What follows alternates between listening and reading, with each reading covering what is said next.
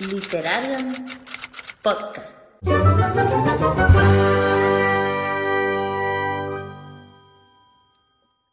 Hola a todos, ¿qué tal? Bienvenidos al segundo especial de este Mayo Sci-Fi. Yo me llamo Priscila, de la Biblioteca de Blue Rose, y hoy me acompañan mis compañeras de Literarium. Rocío, de Libros al Alba. Buenas. Rocío, de Librería 93 Cuartos. Hola. Y Selene, de, bueno, la conocéis por Torda de Ciudad o Literatura Resiliente. Y hoy nuestras invitadas son Ivy Clementine, eh, Laura, Hola, ¿qué tal? Sara de Sarale Hola, buenas. y Nelly de Mur- Mundo Forbit. Hola. Bienvenidas. Si queréis os podéis presentar un poquito. Hablar un poquito de vuestros canales y, y tal. Pues voy a empezar yo, me lanzo aquí a la piscina. Y nada, que nada, en mi canal en Sarale, en Sarale vais a ver un montón de fantasía y ciencia ficción casi exclusivamente. Porque oye, es mi mermelada, es lo que a mí me mola. Es mi mermelada, nunca la había Mi escuchado. mermelada. Es mi mermelada. Me encanta ese concepto. Y, y nada, que es lo que a mí me encanta y nada, que tengo muchísimas ganas de hablar con vosotras hoy de ciencia ficción y quiero que sepáis que he visto que en las previsas que habéis puesto habéis dejado un poquito de lado a las distopías, ¿eh? Quiero que lo tengáis en cuenta. Ah, entonces es que no has visto bien el vídeo que he subido hoy. Te has perdido una parte. Spameando. Hombre, sí, he llegado tarde. tope. Te has perdido una parte. Porque en el de temática ambientada en nuestro planeta abarcamos las Es distopías. Es Ah, vale, Mm. vale. De hecho, recomiendo una. Pero bueno, ahí el modo spam, ¿vale? Es verdad. Muy bien. Tendréis que ir a ver el vídeo de Albion para saberlo.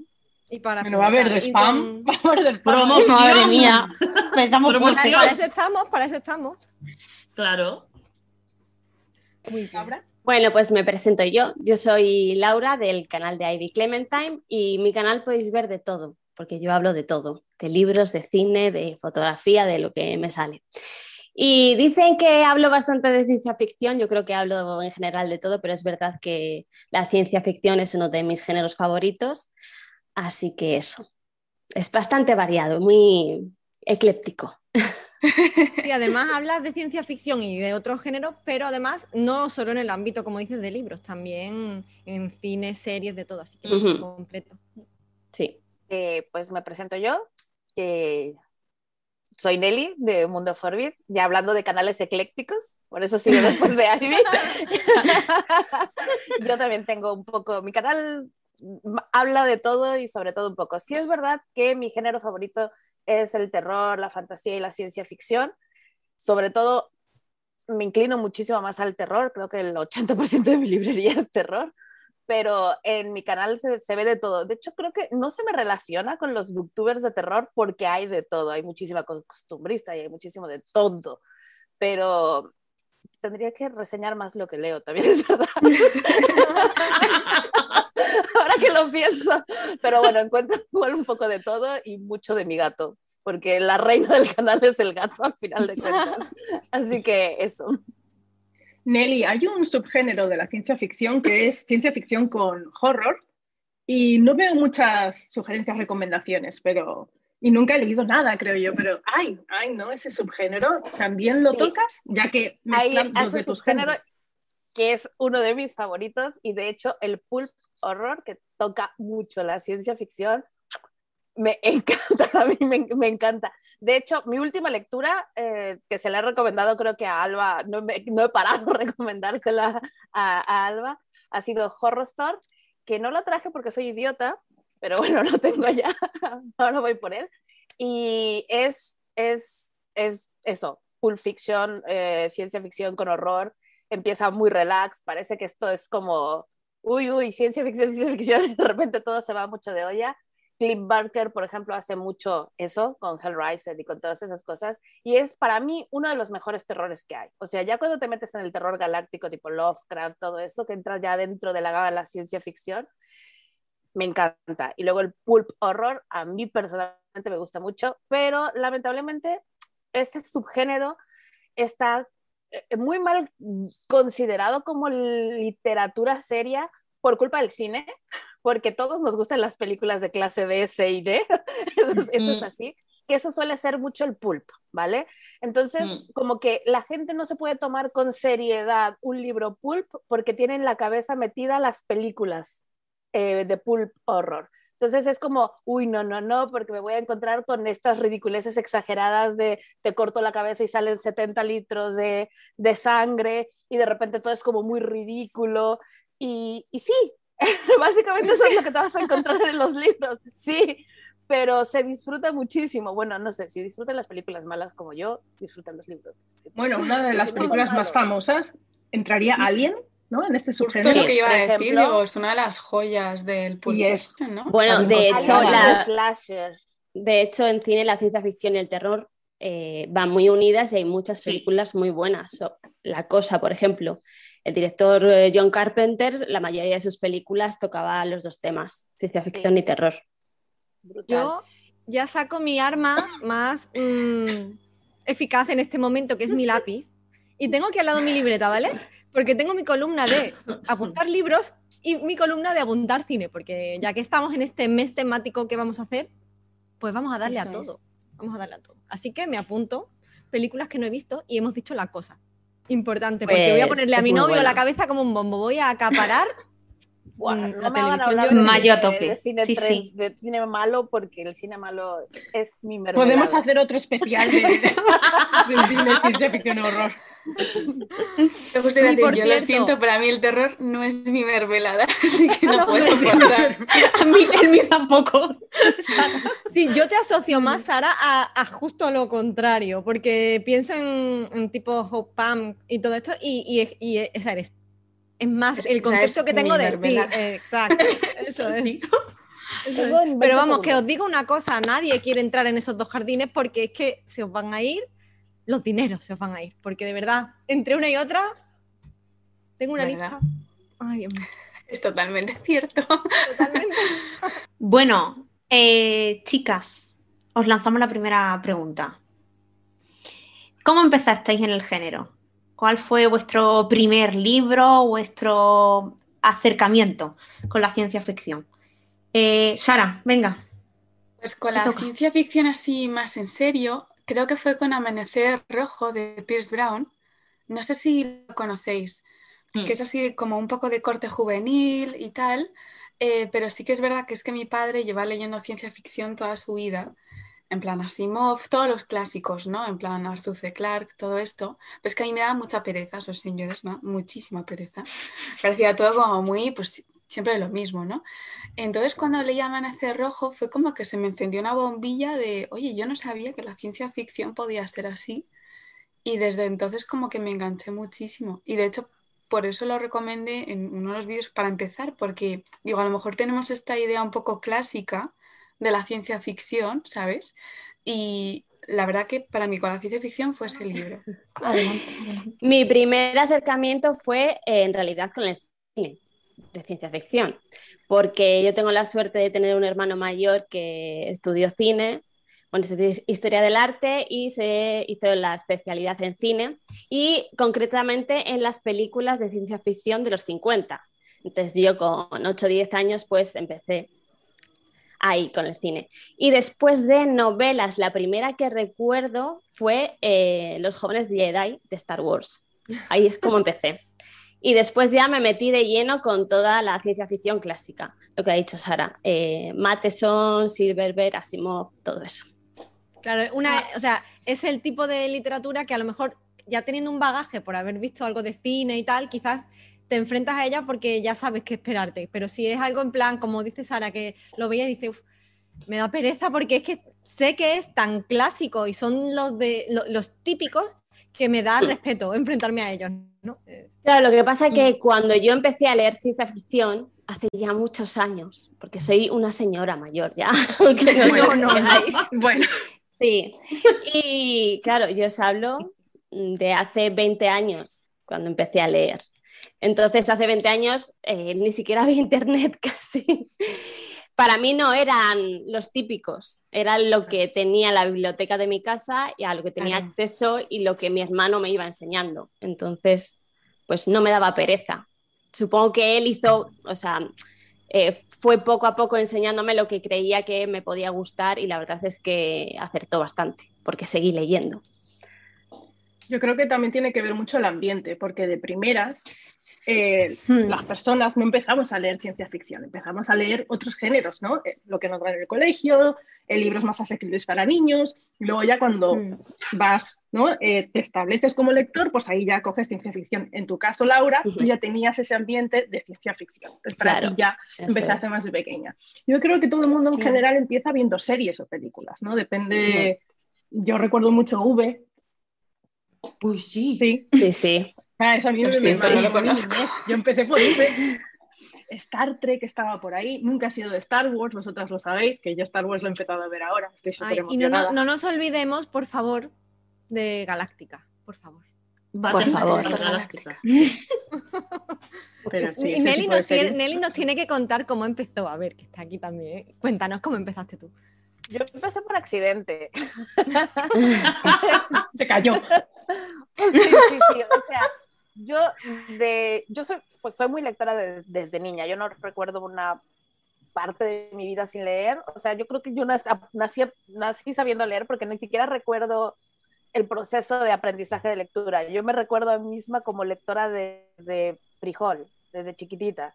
De frijol me Entonces- encanta. Ella nació y Nivel le Nivel frijol, antes de tostadora. Entonces, em, mi familia me compraba libros infantiles, pero yo me los leía más rápido de lo que ellos me los compraban. Entonces, te- me terminaba saltando la, la estantería de mi casa, lo que había en casa. O sea, no me quedaba mucho más opción. Y lo que había en mi casa eran libros em, aburridos que nunca entendí por qué me llamaban la atención. Supongo porque estaba muy enganchada a leer.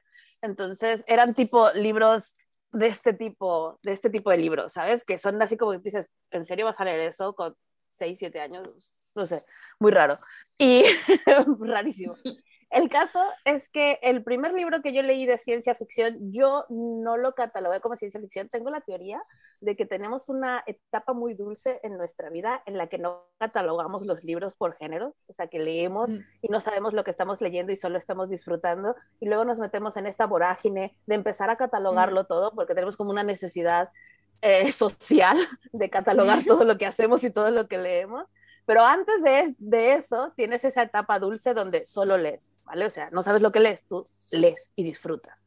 Y en esa etapa dulce de solo lees y disfrutas, yo me leí Viaje al centro de la Tierra, eh, eh, 20.000 leguas de viaje submarino y, y, flipaba, o sea, no sabía yo que estaba leyendo ciencia ficción, ¿vale? Solo sabía que estaba leyendo cosas muy chulas que me estaban flipando muchísimo.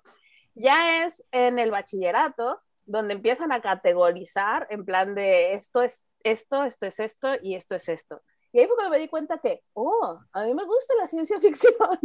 es como, vale, acabo de descubrir que este es el género que a mí me gusta, aparte del terror.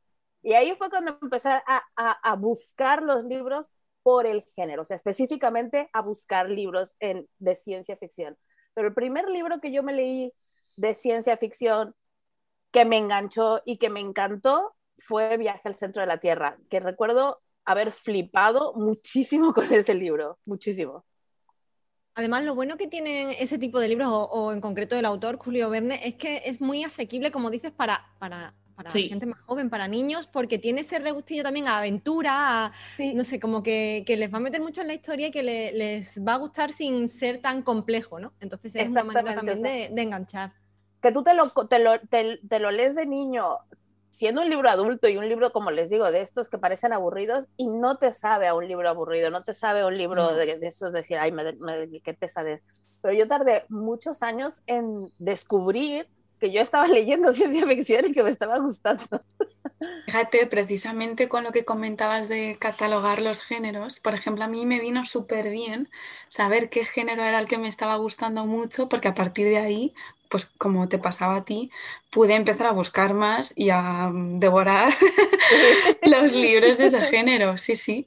Claro, claro, es que y ese, es, ese es el punto. Yo en bachillerato fue cuando descubrí que lo que a mí me gustaba se llamaba ciencia ficción y entonces ya te abre todo un abanico, ¿no? O sea, ya puedes ir a la ya puedes ir a la biblioteca, a, a la estantería de ciencia ficción, ya puedes ir a las librerías y preguntar por ciencia ficción. Es mucho más sencillo, aunque yo no estoy muy a favor de catalogarlo todo. Pero bueno, eso. Puede ser una ayuda o puede ser un lastre en función del momento y de la persona Mm, con la que te encuentres. claro. Porque muchas veces si te acercas a alguien o haces alguna recomendación, mira, esto es ciencia ficción, va a pasar pues lo que cuento eh, en el vídeo también, que es, no, esos son libros de navecitas, esto es para frikis, esto no me interesa, ¿sabes? Y, y hay gente que se lo toma de esa manera o hay gente que por el contrario ya conoce un poquito más o está más abierta a explorar géneros diferentes y que no suele leer y entonces lo recibe y lo acoge bien, pero si no, la gente que lo tacha como una fricada mm, tiene muchos prejuicios y dice, no, no.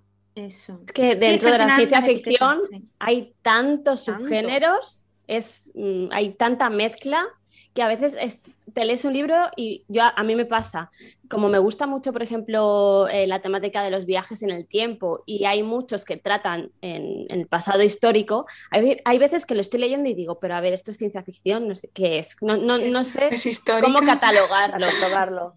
Aparte, yo creo, y, y es- eso mezclando un poco lo que dice Ivy por un lado y lo que dice Alba por otro lado, eh, yo creo que hay muchísima gente que le gusta la ciencia ficción y no sabe que están leyendo ciencia ficción.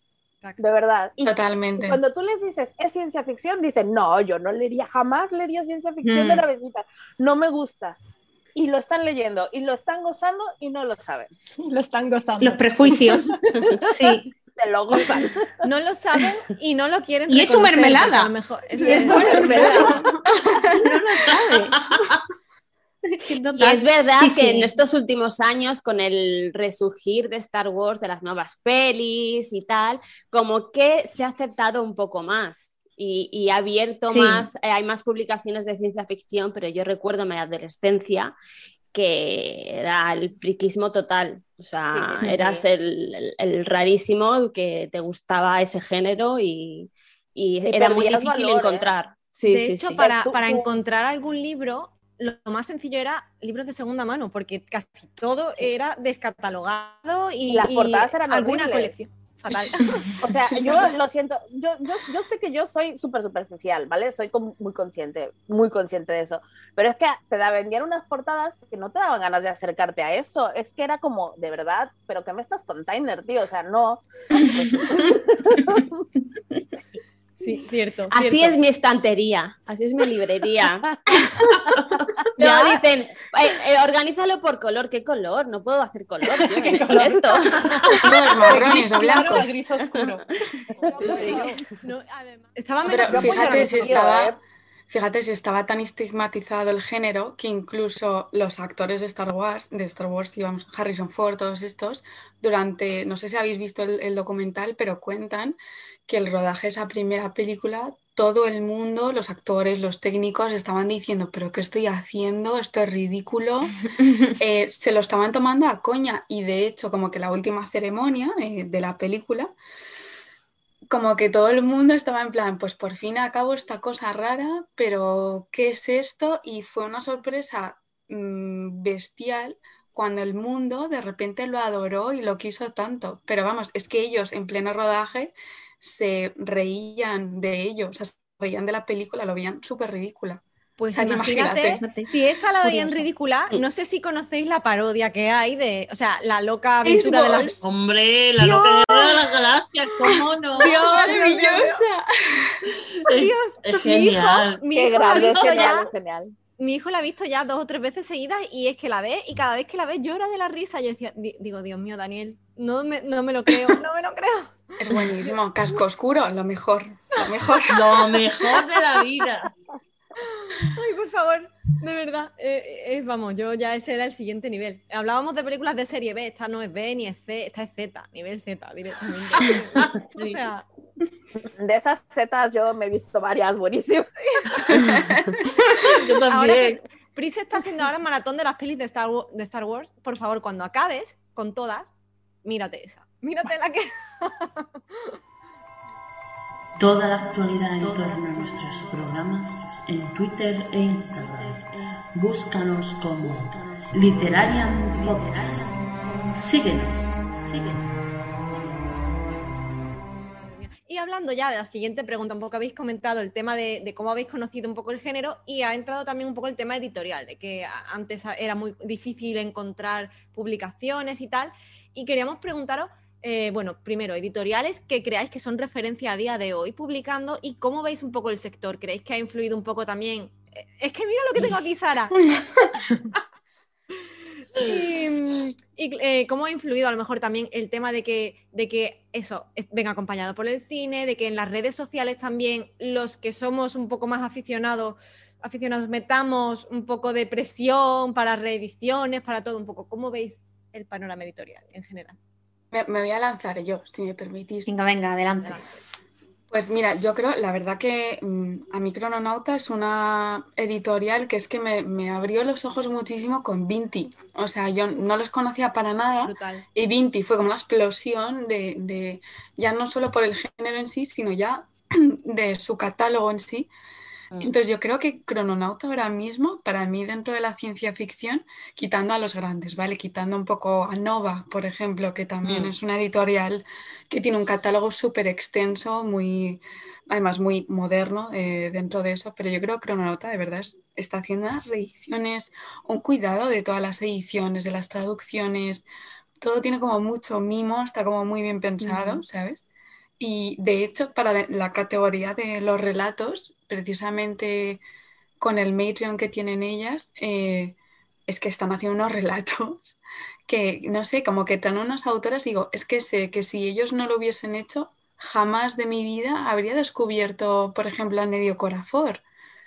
¿Sabes? Entonces son autoras que son tan, tan diferentes, tan distantes, que estamos tan acostumbrados a traer por los típicos autores occidentales, hombres blancos de toda la life, Asimov, vamos, los clásicos, que, que de verdad que a mi crononauta mm, me parece que es referente en ciencia ficción y creo que está haciendo una labor mm, impresionante de traer a, a gente nueva.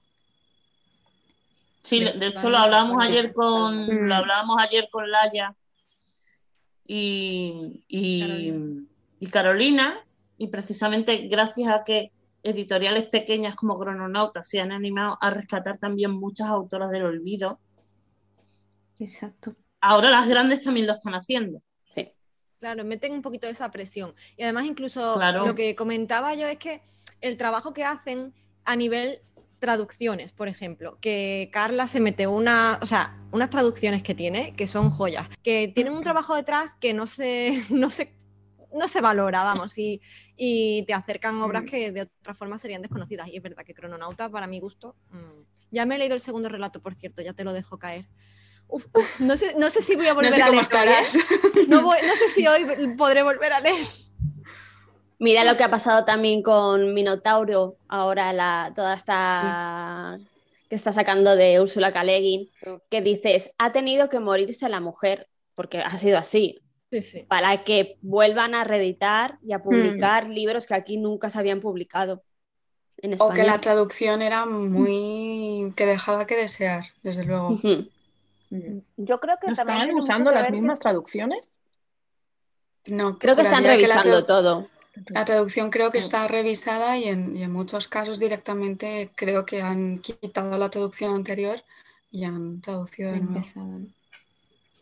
Yo creo que también tiene muchísimo que ver con que están surgiendo nuevas editoriales muy pequeñitas que están escogiendo muy bien lo que publican. O sea, el mundo editorial está tan saturado y tan grande porque ya están los grandes, grandes, grandes, grandes, grandes, grandes que te venden todas estas cosas comerciales que si quieres hacerte un pequeño hueco en la industria tienes que ser muy selectivo. Entonces, de repente tenemos estas editoriales chiquitas que empiezan a seleccionar su catálogo súper bien y empiezan a trabajarse el catálogo con mimo. O sea, tienen Mm. tan pequeño el catálogo porque están empezando, o sea, el catálogo evidentemente va a ir ampliando conforme vaya teniendo años la editorial, eso es lógico, ¿no?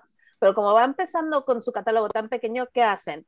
Te cuidan eh, los títulos que van, a, que, que va- que van a publicar, te cuidan la edición, te cuidan la traducción, te cuidan la maquetación. Entonces te, entre- te entregan un trabajo con mucho mimo y con mucho cariño y empiezan, aunque parezca una locura decirlo, pero sí que empiezan a mermarle público a estas editoriales grandes, planetas, minotauros y tal, que te dicen, ten lo de siempre, ten lo de siempre, ten el siguiente, ten el siguiente, y empiezas a, bueno, al menos en mi experiencia como lectora, quiero decir, ¿eh? el, el camino de mi vida como lectora que llevo yo, empiezo quizá a fijarme más en lo que están haciendo estos pequeños, porque son más selectos, o sea, más pocos, pero más selectos, más mimados y con más gusto. Y empiezas a descubrir una cantidad de autores que en la vida había escuchado yo jamás en la live, jamás, jamás en la vida había escuchado, y a fliparme. Y luego yo, a nivel personal, eh, mi canal, mi canal Mundo Forbid, mi persona, mi personalidad, Ivy lo sabe, yo tengo una lucha muy interna con sacar a las mujeres del basurero de la historia. Estoy harta de tenernos en el basurero de la historia. Entonces de repente ves estas pequeñas editoriales que empiezan a sacar a las mujeres del basurero de la historia y darle voz a las nuevas mujeres, porque no solo se trata de ver al pasado, se trata también del presente y el Mm. futuro. Entonces, rescatan y dan voz y dices, bueno, que esto es una maravilla, planeta que se quede con sus cosas y yo me miro hacia acá y, y me enfoco en esto. Yo creo que también... Además- Y, y- y a pro- bueno, perdón. Ya, ya, ya había acabado.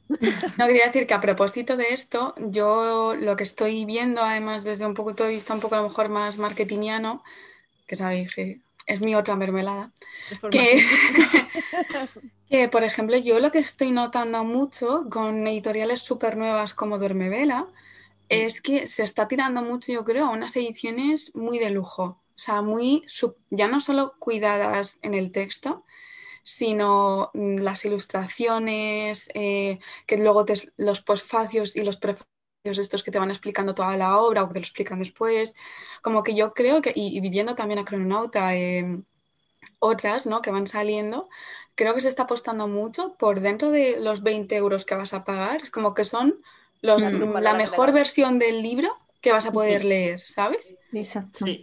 Sí. Y además 22 euros, eso, ¿eh? que que han subido el precio de las- los libros. Mm. Ah, pero es verdad, eso es verdad, yo lo estoy notando.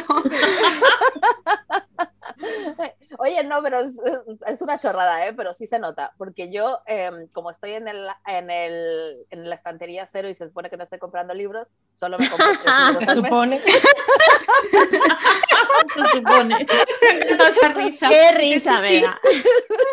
Entonces, ¡Qué falacia! ¡Qué falacia!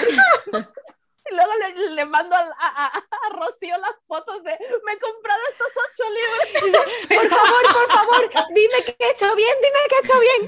Eso, eso es lo mejor. La reafirmación después, en plan, por favor, aprueba mi compra. ¡Ah, que no me sienta culpable! ¿Para que no la apruebo yo? Sí, sí. Pues yo estoy no comprando libros, ¿no? Entonces se supone que me compro tres libros al mes, pero yo juro que el año pasado yo con tres libros, o sea, yo con 50 euros me compraba tres libros, ahora con 55 Mm. euros. O sea, yo noto la diferencia, ya, ya no es eh, redondeado. Entonces, claro, Pato me dice, pues lo que tendrías que hacer es comprarte dos libros. Y yo, no. Y ahorrártelo de Eso Jamás no es una opción, eso no es una opción viable, no, no, no. no. Bueno, volviendo un momento a lo que estabais diciendo, yo creo que supongo que las editoriales son un reflejo del cambio social también general en nuestra sociedad. Cada vez las mujeres no tienen más poder adquisitivo, por tanto ellas pueden ser emprendedoras, abrir empresas, ¿no? Y que quieren apoyar a otras mujeres. Y por eso cada vez vemos más autoras, más literatura que viene de mujeres. Las grandes editoriales lo que quieren al final, o sea, todas quieren vender, ¿no? Pero la- las grandes tiran al catálogo sencillo, al más fácil, al que saben que va a vender y al que es más cómodo. Y las más pequeñas buscan esas joyitas, esas en las que eh, la obra mm, te da una patada en el estómago y, no se cortan un pelo, por más cruda que sean. Eh, ese, tipo de obras a veces es para un público más específico. Esa es, esa, a eso me refiero. Y, claro, ese tipo de obras hay que ser más valiente porque saben las grandes que no va a ser un libro de masas. Entonces se, pierden, se olvidan y se, se quedan ahí para, para el que haya tenido la suerte alguna vez de leerla, quizás en su idioma original porque no llega ni a estar en español. Entonces ese es el otro nicho que tienen las editoriales pequeñas, que, que sus, sus obras suelen ser más desgarradoras, ¿sabes? Más duras, más crudas, más... mm, aquí te lo dejo y si eres capaz, termínalo. ¿Sabes? Y Son literatura de riesgo. Total, total. Total, Ahora, de la que te da pienso- patada. También pienso que el mundo y el consumidor de libros está cambiando. Bastante, ¿eh? Creo que nos hemos cansado de que nos vendan el mismo título con diferente autor. O sea, Sí. creo que estamos hartos de leer lo mismo, lo mismo, lo mismo, lo mismo. Y ahí es cuando vienen estas obras que de repente te remueven y te sacuden y es cuando empiezas a decirle a la gente de al lado, tienes que leerte este libro, y tienes que leerte este libro, y tienes que leerte este libro. Y es ese pequeño boca a boca lo que alimenta a las pequeñas editoriales. y hay, unas, hay algunas editoriales que lamentablemente se, la- se, se adelantaron mucho su tiempo y que ya no existen. Para mí la Factoría de Ideas eh, Sí. fue una de ellas. Ay, O sea, Alba, Rocío, recuerda que tú tienes un trabajo, Tengo un- una, una encomienda, una labor vital. sí, una labor vital. Mi objetivo en la vida es juntar todos los libros de la Factoría de, de Ideas. Y creo que estuvo, lamentablemente, tenía un catálogo espectacular, tanto en terror como en ciencia ficción, pero se adelantó muchísimo a su época, muchísimo. Eh, yo sinceramente creo que cerró por falta de público y que ahora mismo tendrían el público que no tienen, no tuvieron en su momento. Un momento dulce para el aficionado al género, porque hay algo más de variedad. Bueno, algo más, hay muchísima más variedad. Muchísimo. O sea, a- a- de repente ahí, yo es lo que digo, o sea, de repente de pasar del típico tropo de, por ejemplo, ahora que vamos a empezar un poco con los niveles y tal, la típica inteligencia artificial, artificial que es mega malvada, siempre es mujer, suele ser, cuando es malvada, pero bueno. Así, qué casualidad, ¿eh? entiéndolo, qué cosas. Y tal, pero mm, digamos que son unos tropos tan, tan, tan, tan vistos que ya mm, a lo mejor dejan de ser tropos y, dejan, y son un poco tópicos, ¿no? Y, y, por ejemplo, eso, de repente tenemos el afrofuturismo, que es como, ¿sabes? Y cosas así, o el hope punk o, o el pulp fiction, que- aunque ya es, ese, por ejemplo, sí que es más, más, más antiguo, más clásico, pero que están viendo pues un, un lavado de cara muy grande. Bueno, claro, porque cada vez nos expandimos más en el mundo también, ¿no? Por eso empiezas a conocer Claro, como el claro. Sí, claro. el internet. Ya el mundo La antes era así, ahora el mundo es así. Sí. Entonces, estamos Yo quiero cerca- decir algo muy importante, perdónenme que los interrumpa, pero es que lo necesito decir o me ahogaré. Em, yo siento que últimamente la, la, la literatura en sí misma, o sea, el mundo li- literario se está abriendo a otros mundos, ¿vale? Yo que sé, África ahora mismo está dándolo todo, eh, la cultura asiática le está, dando, eh, lo- le está dando todo y está despegando muchísimo, gracias, la literatura latino- latinoamericana. Yo soy Sí. latinoamericana, represento a todos los latinos aquí presentes, entonces... y Priscila, hola. Hola. Entonces, o sea, representando México, quiero decir que tenemos autores buenísimos, buenísimos de ciencia ficción, de verdad existen. Lamentablemente en México eh, lo que más se impulsa es la, literatura costumbrista, es lo que más encuentras ahora, y últimamente estás empezando a encontrar mucho terror y alguna, algún thriller, alguna cosa así, pero hay muy buenos autores de ciencia ficción en México, de verdad, y, y necesitamos impulsar más la literatura latinoamericana, pero sin ensalzar tanto porque hay algunos autores que se quedan en el camino, para mi gusto, y que como han tenido éxito y los han traducido en algunas partes del mundo, los latinos tendemos a, ya está, cegarnos y decir que esto es lo mejor de lo mejor de lo mejor, Mariana Enríquez, te estoy mirando a ti. Entonces, es como- Entonces es como, no, no, darling, no. No, Hay Vale. mejores. no, mi ciela. Mi ciela. Sí, luego la, Bueno, la pues pena es que la buscas, Voy para la allá. pena es que la buscas aquí, Nelly, y no la encuentras muchas veces, porque a mí me ha pasado. Estoy totalmente de acuerdo. A mí me ha pasado, ¿eh? A mí, a mí como mexicana, que yo los en septiembre siempre le dedico un mes en México literario a- en mi canal y hablo un mes entero sobre la cultura y la literatura mexicana. Y para poder leerlos, los tengo que comprar en digital. Es muy raro el que consigo en físico. Me da una rabia. Sí, yo veía, yo veía mucho antes a Vikinga Lectora porque a mí también me encanta el terror. Y, y cada vez que, o sea, hay libros que eran de Latinoamérica y eran súper interesantes, que los quería para ya, ya, ya, ya, ya, te metías, nada. Y no hay manera. No hay manera. Digo, pues, que a mí me es pasó. que no lo sí, es que encima compartimos el idioma, no lo Sí, comprendo. de- bueno, de hecho, Claro. ella ahora lee más en inglés que en, Sí, que en que español. en castellano es brutal. Sí, es, sí. es una vergüenza, es una verdadera vergüenza. Sí. Pero bueno. Sí, queridas editoriales, que no. Ya no sabemos cómo decirlo. Yo ya pues me he planteado empezar a leer en inglés, ¿eh? porque tengo un montón Sí. de novelas que, que estoy deseando que traduzcan y Yo pienso, también, mira, sí. voy a leerlas en inglés. Bueno, hay que decir que ayer, que ayer en, pleno, en plena grabación descubrimos que había cierto libro mm, a cero euros, ¿verdad? En, Ah, versión cierto. digital, Yeah. que en inglés, en inglés. Así que yo creo que ese va a ser el culpable de que ya empecemos todas a. ¿Cuál era? Bloodchild. Bloodchild de Octavio Butler. Ah, Ay, sí, Dios mío. Sí, Sí. en digital. Podéis- Sí, sí. Kindle. Sí. Todas No las que estéis a través caña, del portátil, caña. todas las que estéis en el portátil y tengáis el móvil libre, ya podéis meteros en Kindle. Venga, Sí, sí, sí. ahora ya está en ello. mira. ¿Qué estoy haciendo? Caneli también. Del Kindle. Comprar ahora gratis. Sí, sí, sí, Dale, dale. En Kindle. ¿Pero en dónde? ¿En Kindle? lánzate. Sí, Sí, sí. Venga. No, pero, pero no desde la Kindle, desde la página de Amazon. tienes que ir. Cambio rapidito. Nelly. eh, Ah, que hay es- dos. es- vale, que yo Es estaba ciencia viendo ficción con Portada verde. Horror. Eh, yo creo. O sea, porque es. Ok, ok, hay un ok. momento, Ya Tiene pinta, ¿no? vendido. en que. Venga, que un reto, sí, ¿no? un reto. Nos lo compramos y nos lo leemos todas. Ah, Vale. Ay, sí. Y lo comentamos. La gente dirá, ¿qué ha pasado? Todas han leído lo mismo. Nada, son 50 páginas. En inglés, pero perfecto. 50 páginas. Buah, estoy muy Em, oxidada, ¿eh? Solo también. 50 páginas. Bueno, ya verás. Bueno, Pachi. A Por dos meses. a mí. me estas niñas están revolucionadas. Hoy, hoy estamos mal. Pachi de Pachipedia, ella le dio un 5. Yo le daba un Porque yo 4. no puedo. Un 5 de 5 estrellas, ¿no? Quieres Sí, decir, yo un no de un cuatro, 5 de. Ah, vale. ¿Sabes qué vale. pasa? Que. eh, porque un- uno tiene que ir a leer las cosas con la mente abierta, ¿no? Sí. Pero además, yo creo, vamos, desde mi perspectiva, ella te fuerza mucho a, sa- a sacarte de todos tus. de todo lo que ya para ti es el de orden de las cosas. O cómo tienen que ser las cosas. Ella te obliga a, a- a decir, bueno, todo lo que sabes, todo lo que llevas aprendido, quizás tienes que como dejarte llevar un poco para entender la Tiras situación en la que vale. está. Tiras Me mola, me mola.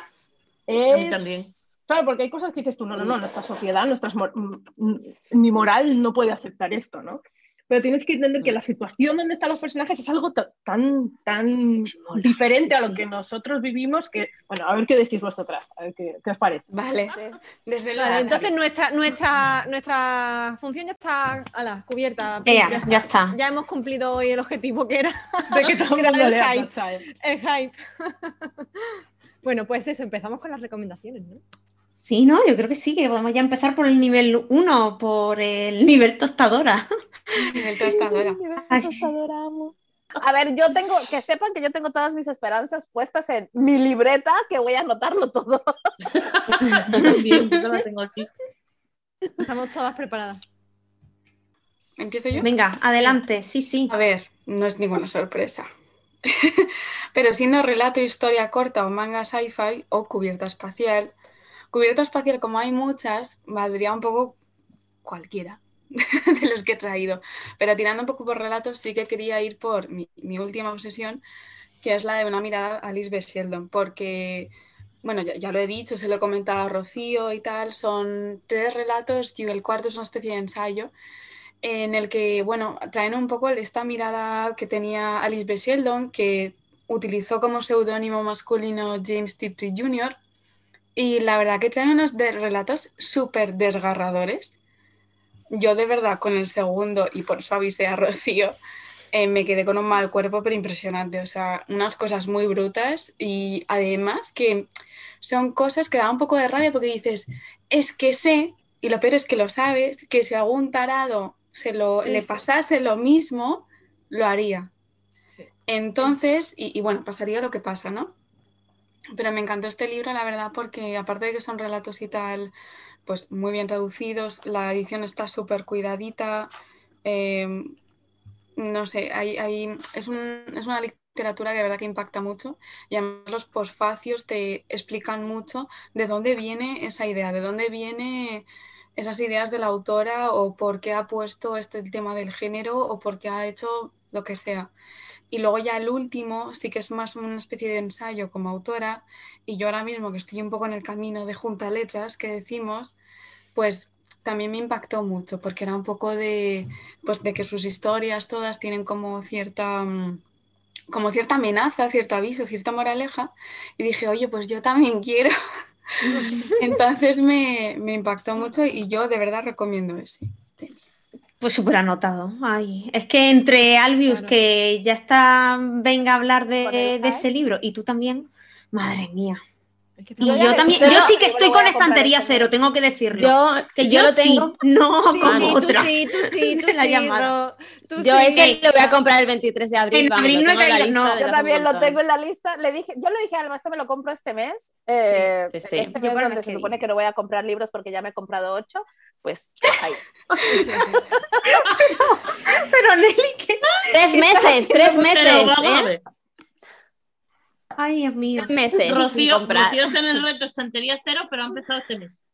Claro, o sea, lo mío es de mentira, pero solo va a durar este mes. O sea, Y el es, otro es día- de mentira. Hasta el Pero es 23 de abril va a o sea, durar. en realidad, no, en realidad. Hasta, o hasta sea, la mudanza, es que No, justamente no, el 23 escúchame. es la mudanza, o sea, que es que me viene el día del libro, vamos, estupendo. Va- va a celebrar, va a celebrar la mentira mudanza. porque dice, bueno, pero dentro de poco es mi cumpleaños. Así que, digo, pues entonces, Claro. Yo además, que unirlo todo. que además también se lo dije a Sara en plan, ay, no sé si comprarlo y ella en plan me dice, no, tía, venga, que es tu cumpleaños, autorregálate cosas. Y digo, pero bueno, Bueno, Pero, oye, ¿y yo hice eso, ¿eh? O sea, en enero, yo en mi estantería cero, en enero de Reyes me regalé los libros, en febrero porque era el mes del amor y la amistad, en marzo Claro. cumpleaños, en abril es el mes del ella libro. pone excusas por la vida, ¿verdad? Así que sí. Y Es que eso, y al que- final estoy cansada, me animo comprándome un libro. Total. Ah, Esa soy Cualquier yo. Ay, qué excusa. depresión, me voy a eso comprar. soy yo. Yo Eso también, bueno. Yo Sí, también. pero Y si que- no, y si no ya están las demás para, para picarte. Es eso, que si, si no, si- Como, o sea, el peligro es ese, que no eres tú sola, tú te puedes contener, pero como luego tienes el mal azuzándote por todos lados, pues claro, es como... Yo quiero El decir, mal. No sé, el el mal. mal, Sí. claro, Pobrecitas nosotras. Sí, mira, Ay, yo solo digo, yo solo digo que me recuerdo perfectamente una tarde en la que decíamos, tía, qué buena pinta tiene el- la caja de novedad del anual de Crononauta, qué buena pinta, venga. Pues, y yo le decía, pues si tú saltas, yo salto, y ya. Pues vamos, quedamos mañana, no sé qué, no sé cuánto. Mañana a las acabamos. 5 nos la compramos. Y efectivamente así fue. Acabamos con la caja de... Oye, pero no, en- no me arrepiento en absoluto porque eso, ya con el primero nos ha dado, o sea... bien. Mira, yo de verdad es la novedad de Crononauta que menos ganas le Que tengo. menos, O sea, de hecho, total. que menos. O sea, es la que no, de verdad que lo veía y no me llamaba nada. Entonces, claro, me habías comprado la caja, pues me lo leí y fue como así, una cosa ahí en el corazón, en plan. Sí, sí, total. Y, y- y obsesión máxima ahora con la señora esta y con otras que mencionan. O sea, obsesión. Lo cual me yo, Pues ya está. yo tengo que decir que lamentablemente Ah, para mí, ya. Ivy vive en el mismo pueblo que yo y me dice, vamos a tomarnos un café y regresa con Ajá. 80 libros. Pero Ay, yo no te obligo a comprar, eres tú sola. No sé qué decirte, Ivy, es todo culpa tuya. Tomarnos un café es un eufemismo para vamos a hacer tour de bibliotecas y No, librerías. no, no, no. Yo la digo, vamos a tomarnos un café y ella dice, ¿vamos al re-read? Ajá. Y tú, venga, vamos Oye. a dar un paso ahí. Pero que suerte que es el reread que por lo menos es barato, que no es. Sí, vamos a la casa del libro, eso. vamos a no sé Sí. qué, vamos a. Bueno, ¿Sabes qué? la última vez fuimos al Reread y de ahí nos fuimos a la, a la librería. Yo Sí. solo digo eso. Había un poco de todo. Bueno, bueno, vaya sí. tour, ¿eh? Uf, Yo, yo, Eh, yo. es que Sara ha dicho uno, pero es que yo tengo aquí unos cuantos. Yo, yo les digo. Venga, sí, va, yo- va, venga. lánzate. Eh, os voy a recomendar primero unos relatos, ¿vale?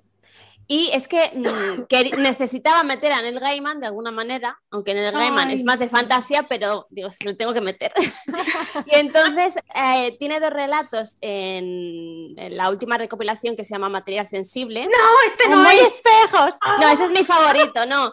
Pero tiene dos relatos de ciencia ficción en el último, que son Las Nada en Punto, que es de Doctor Who, porque no sé si sabéis que él escribió guiones para capítulos de Doctor Who, y otro que se llama El Retorno del Delgado Duque Blanco, que es un homenaje a Bowie.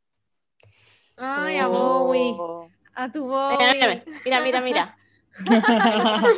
Ambientada total, sí, sí. Y mm, porque Bowie también tiene mucho que ver con la ciencia ficción y le influyó mucho en, en, su carrera. Entonces, bueno, pues lo quería meter ahí. Y tengo otros tres libros que son muy cortitos para empezar. Uno, para recomendar a una escritora de aquí. Bueno, no, hay dos. Eh, oh. La última luz de Tralea de Isa J. González. Que no le he metido, no le he metido pensando no, venga, voy a meter este. voy a ser innovadora, ¿no? sí, sí, yo mira. Yo adelanto que lo tengo en mi TBR, que no lo he recomendado porque aún no lo he leído, y no lo he leído porque ya sabía hace meses que este evento venía y dije, no, lo guardo para ese momento. Yo creo que para... Lo he leído porque estaba esperando que alguien de confianza lo recomendara porque la verdad es que pues léetelo. me llamaba la atención. Pues ya está. Pues léetelo, te va a gustar. Para empezar, yo creo que es eh, estupendo. Después de otra autora española, eh, Elia Barceló. Consecuencias naturales. Tengo súper pendiente a esa mujer. es una maravilla también. Sí, maravilla. Yo lo leí por culpa de esa mujer que está sosteniendo el libro. Ay, es brutal, es brutal. Y de hecho también tiene otra recopilación de relatos que son bastante variados, pero tienen un par de ciencia ficción. Ah, esa edición es mucho más bonita. Claro, es que esta es de las de Gigamés, de cuando eh, todavía no estaban reeditando autoras y yo iba a Gigamés y me tiraba dos horas ahí rebuscando. Y, eso, y también tiene otra recopilación que se llama La Maga y otros cuentos, y ahí también hay varios relatos que también son geniales. Y por último, que de esta voy a hablar después, eh, una escritora que descubrí pues también en Gigames por casualidad y me enamora, que es Nina Allan, y esto se llama Las máquinas del tiempo, máquinas del tiempo, ¿vale? Y en realidad... Em, parece una novela, pero es como una recopilación de relatos que están relacionados entre sí. ¿Vale? Y, esta autora es una maravilla y solo tiene dos libros traducidos a español de momento. Bueno, a ver si conseguimos que traigan más. Bueno, ojalá, ojalá. Porque no, había, no había escuchado hablar de, este último que has dicho, ¿eh? Pues este, este mola. Yo tampoco, a mí me suena algo. ¿Tú la, has comentado en algún momento en tu canal? Yo sí tiene un video mm. espectacular sí, que ¿no? tiene que verlo todo el mundo, que es mm, me suena. ciencia ficción. Sí, creo que ahí hablé de él. dejaremos el enlace. Te tengo bicheado. Yo Igual dije que iba a hablar de latinoamericanos en la ciencia ficción. y voy a empezar por eh, Bernardo Fernández, ¿ves? Que este es un libro de relatos, porque somos tostadoras. Entonces, el azul, el azul para todas las tostadoras del mundo es un libro de relatos cyberpunk, ¿vale? Es brutal, es brutal. Eh, eh, a ver, hay algunos flojitos, sinceramente, pero luego hay unos que son, boom, que te sacuden y que son muy, muy buenos. Yo creo que Bef, Fernando, Fernando Fernández, em, tiene uno de los mejor, es uno de los mejores autores de ciencia ficción mexicanos actualmente y tiene otro libro que también de relatos que los voy a recomendar muchísimo. Lo que pasa es que no lo he conseguido en físico, se lo he pedido a mi primo para que me lo mande y espero que me llegue pronto. Se llama Los Viajeros, 25 años de ciencia ficción mexicana. Uh. Y esta es la portada. Mm. ¿Vale? y, y, además tiene un astronauta. así que, así que somos Claro, es que yo también he hecho un poco trampas con eso. Aclaro que es difícil de conseguir aquí en España, ¿eh? O sea, yo se lo pedí a mi primo mm. de México para que me lo mande porque es así, pero, en, digital sí que se puede conseguir. En digital sí, eso es lo que iba a decir. En digital sin ningún problema. Yo es que soy rara y a ver, lo quiero tener. Pero bueno, este gel azul, que es más fácil de conseguir y muy probablemente lo puedan encontrar hasta en los Red Reads y en este tipo de sitios, es brutal. O sea, te, te toca temas, ah, les digo, ciencia ficción mexicana y cyberpunk. Entonces toca todo lo que es el tema de la tecnología y de cómo nos va consumiendo y de estos futuros, ah, en, esta, esta, humanidad en el futuro que ya no navegan en Internet como navegamos nosotros, sino que literalmente se enchufan y navegan por el Internet. Entonces, entonces es, e, es, es muy interesante. Es, este es brutal. Y luego, no es mexicano, porque ya de mexicano ya les recomendé dos de Beth. Les voy a recomendar la exhalación de... Uy, buena recomendación. Lo tengo pendiente. Buah, a ver, yo... Eh, También lo recomendamos, sí, sí. Mm. Yo, Sara, ¿qué? ¿Te lo terminaste, no? No. ¿No? No, bueno, ¿no te Nelly, adelante. Vale, Adelante, adelante, ahora comentamos. vale, vale. Yo este libro realmente no lo iba a comprar, ¿vale? Y me dijo la librera en plan de, si solo te puedes comprar un libro este mes, cómprate este. Y yo fue como, bueno, de acuerdo, lo agrego. Si tú me das permiso, yo voy. Exacto, me has convencido, oye. Entonces, bueno, la verdad es que lo empecé a leer con muchas expectativas y yo pensé, eh, cuando, a mí me gusta empezar los libros con expectativas, las cosas como son. Yo ya empecé pensando, el hype matará el libro. Seguro, seguro, porque ya cuando te lo empiezan a recomendar mucho, y además viene con la típica faja de libro de todo el mundo recomienda este libro, entonces el hype te mata el libro, seguro. Pues no. me sorprendió más de lo que esperaba que me sorprendiera. Me gustó más de lo que, de lo que esperaba que me iba a gustar. Y sobre todo creo que es una cosa que tiene muy buena para los que quieren ser tostadoras e iniciarse en la ciencia ficción, y es que no te cae como un mazazo a la cabeza. ¿Vale? O sea, a pesar de que hay un choque cultural, porque al final de cuentas Ted Chiang es, es chino, me parece, pero no te cae como en plan, ¡pum! Ciencia ficción. Si nunca has leído nada, no vas a entender nada. No, la transición se hace muy fácil. Además, los, los relatos, a medida que van pasando los relatos, cada vez se van haciendo más fuertes y más turbios y van cogiendo más fuerza. O sea, a mí me gustó mucho. La verdad es que estos son los dos que yo recomiendo. Además, Ted Chiang tiene eh, un relato que hicieron película, que es una de las películas más mm, maravillosas de los últimos años. La historia de tu vida. Hicieron la película Ah, Rival. Sí, sí, sí. Sí. Sí. Y para mí, o sea, a pesar de que a mí me gusta mucho Ted Chiang y yo me he leído el otro recopilatorio, eh, la película eh, como que expande mucho más, claro, porque de un relato a hacer la peli, Claro. Claro. Sí, sí, sí, sí. sí. Y es como cuando del guay. te hacen trilogía, pues igual, ¿no? Claro. Yo, yo estoy con Nelly, a mí Exhalación también me, me gustó mucho. Lo leí el mes pasado y también lo, lo recomendaría para nivel 1. Pero vemos, veo yo por ahí que alguien ha puesto una cara un poco Sí. extraña, ¿no? Sara, Sara. ¿Qué te ha pasado? Pues mira, yo es que lo empecé a escuchar en, en audiolibro y, y fíjate, una ventaja que comenta Nelly para mí fue precisamente la desventaja y fue lo que mm, hizo que no, no quisiese seguir porque precisamente lo que comentaba es de que era una forma muy buena de, como no es una cosa que te rompa la cabeza, es muy buena para poder empezar y tal, que no lo había visto así, la verdad, o sea que te lo agradezco. Pero precisamente yo iba buscando, mm, claro, después de la señora esta, ¿sabes? Pues iba buscando Claro. más relatos. Algo más. Algo más Eh, potente, pues, ¿no? Claro, de estos que te dejan así pensando mucho, que te hacen mm, pues mucha reflexión y tal. Entonces empecé, escuché varios relatos, pero no, no me decían nada, excepto uno en particular.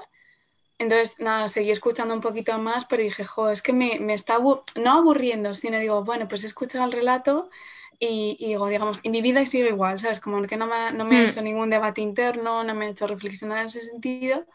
Entonces, como llevaba poco, dije, bueno, mira, pues creo que a lo mejor no es el momento para este libro o, o directamente no, Claro.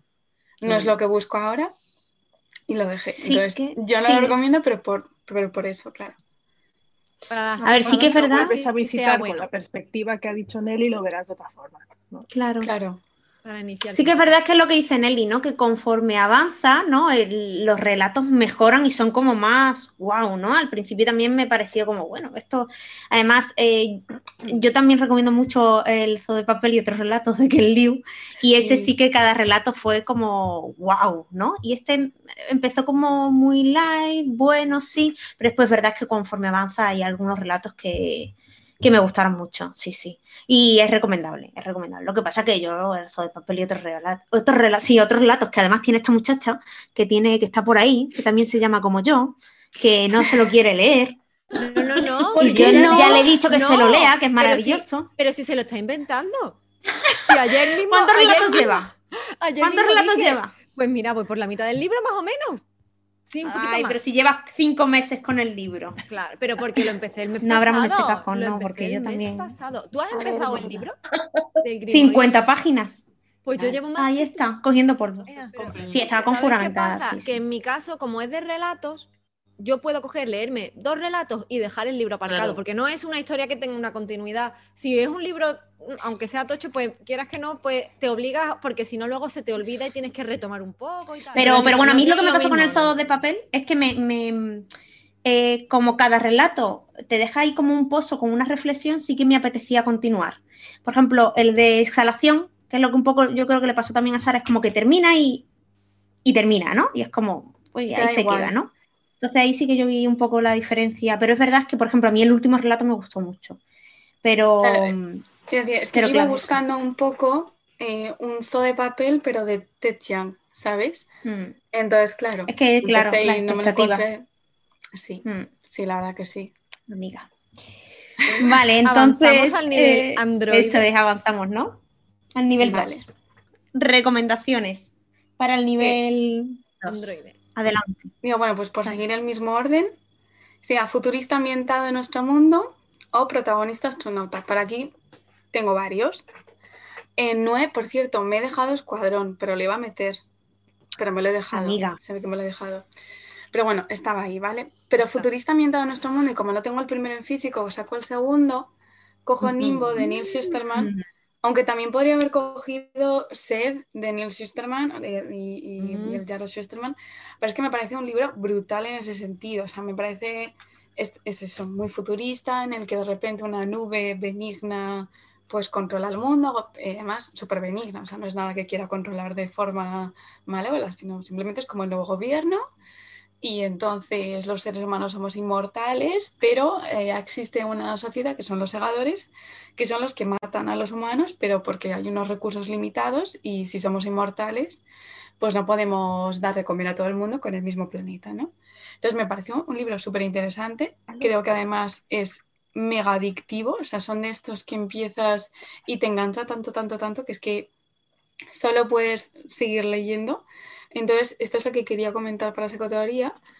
Y luego, eh, de protagonista astronauta, quería hablar de La Brigada de Luz por Cameron Harley. ¿Hay alguien que lo Eh, está leyendo? Ah, Lo estoy ¿sí? leyendo, me está encantando. Me lo he descargado en el biblio ayer, no os lo he contado.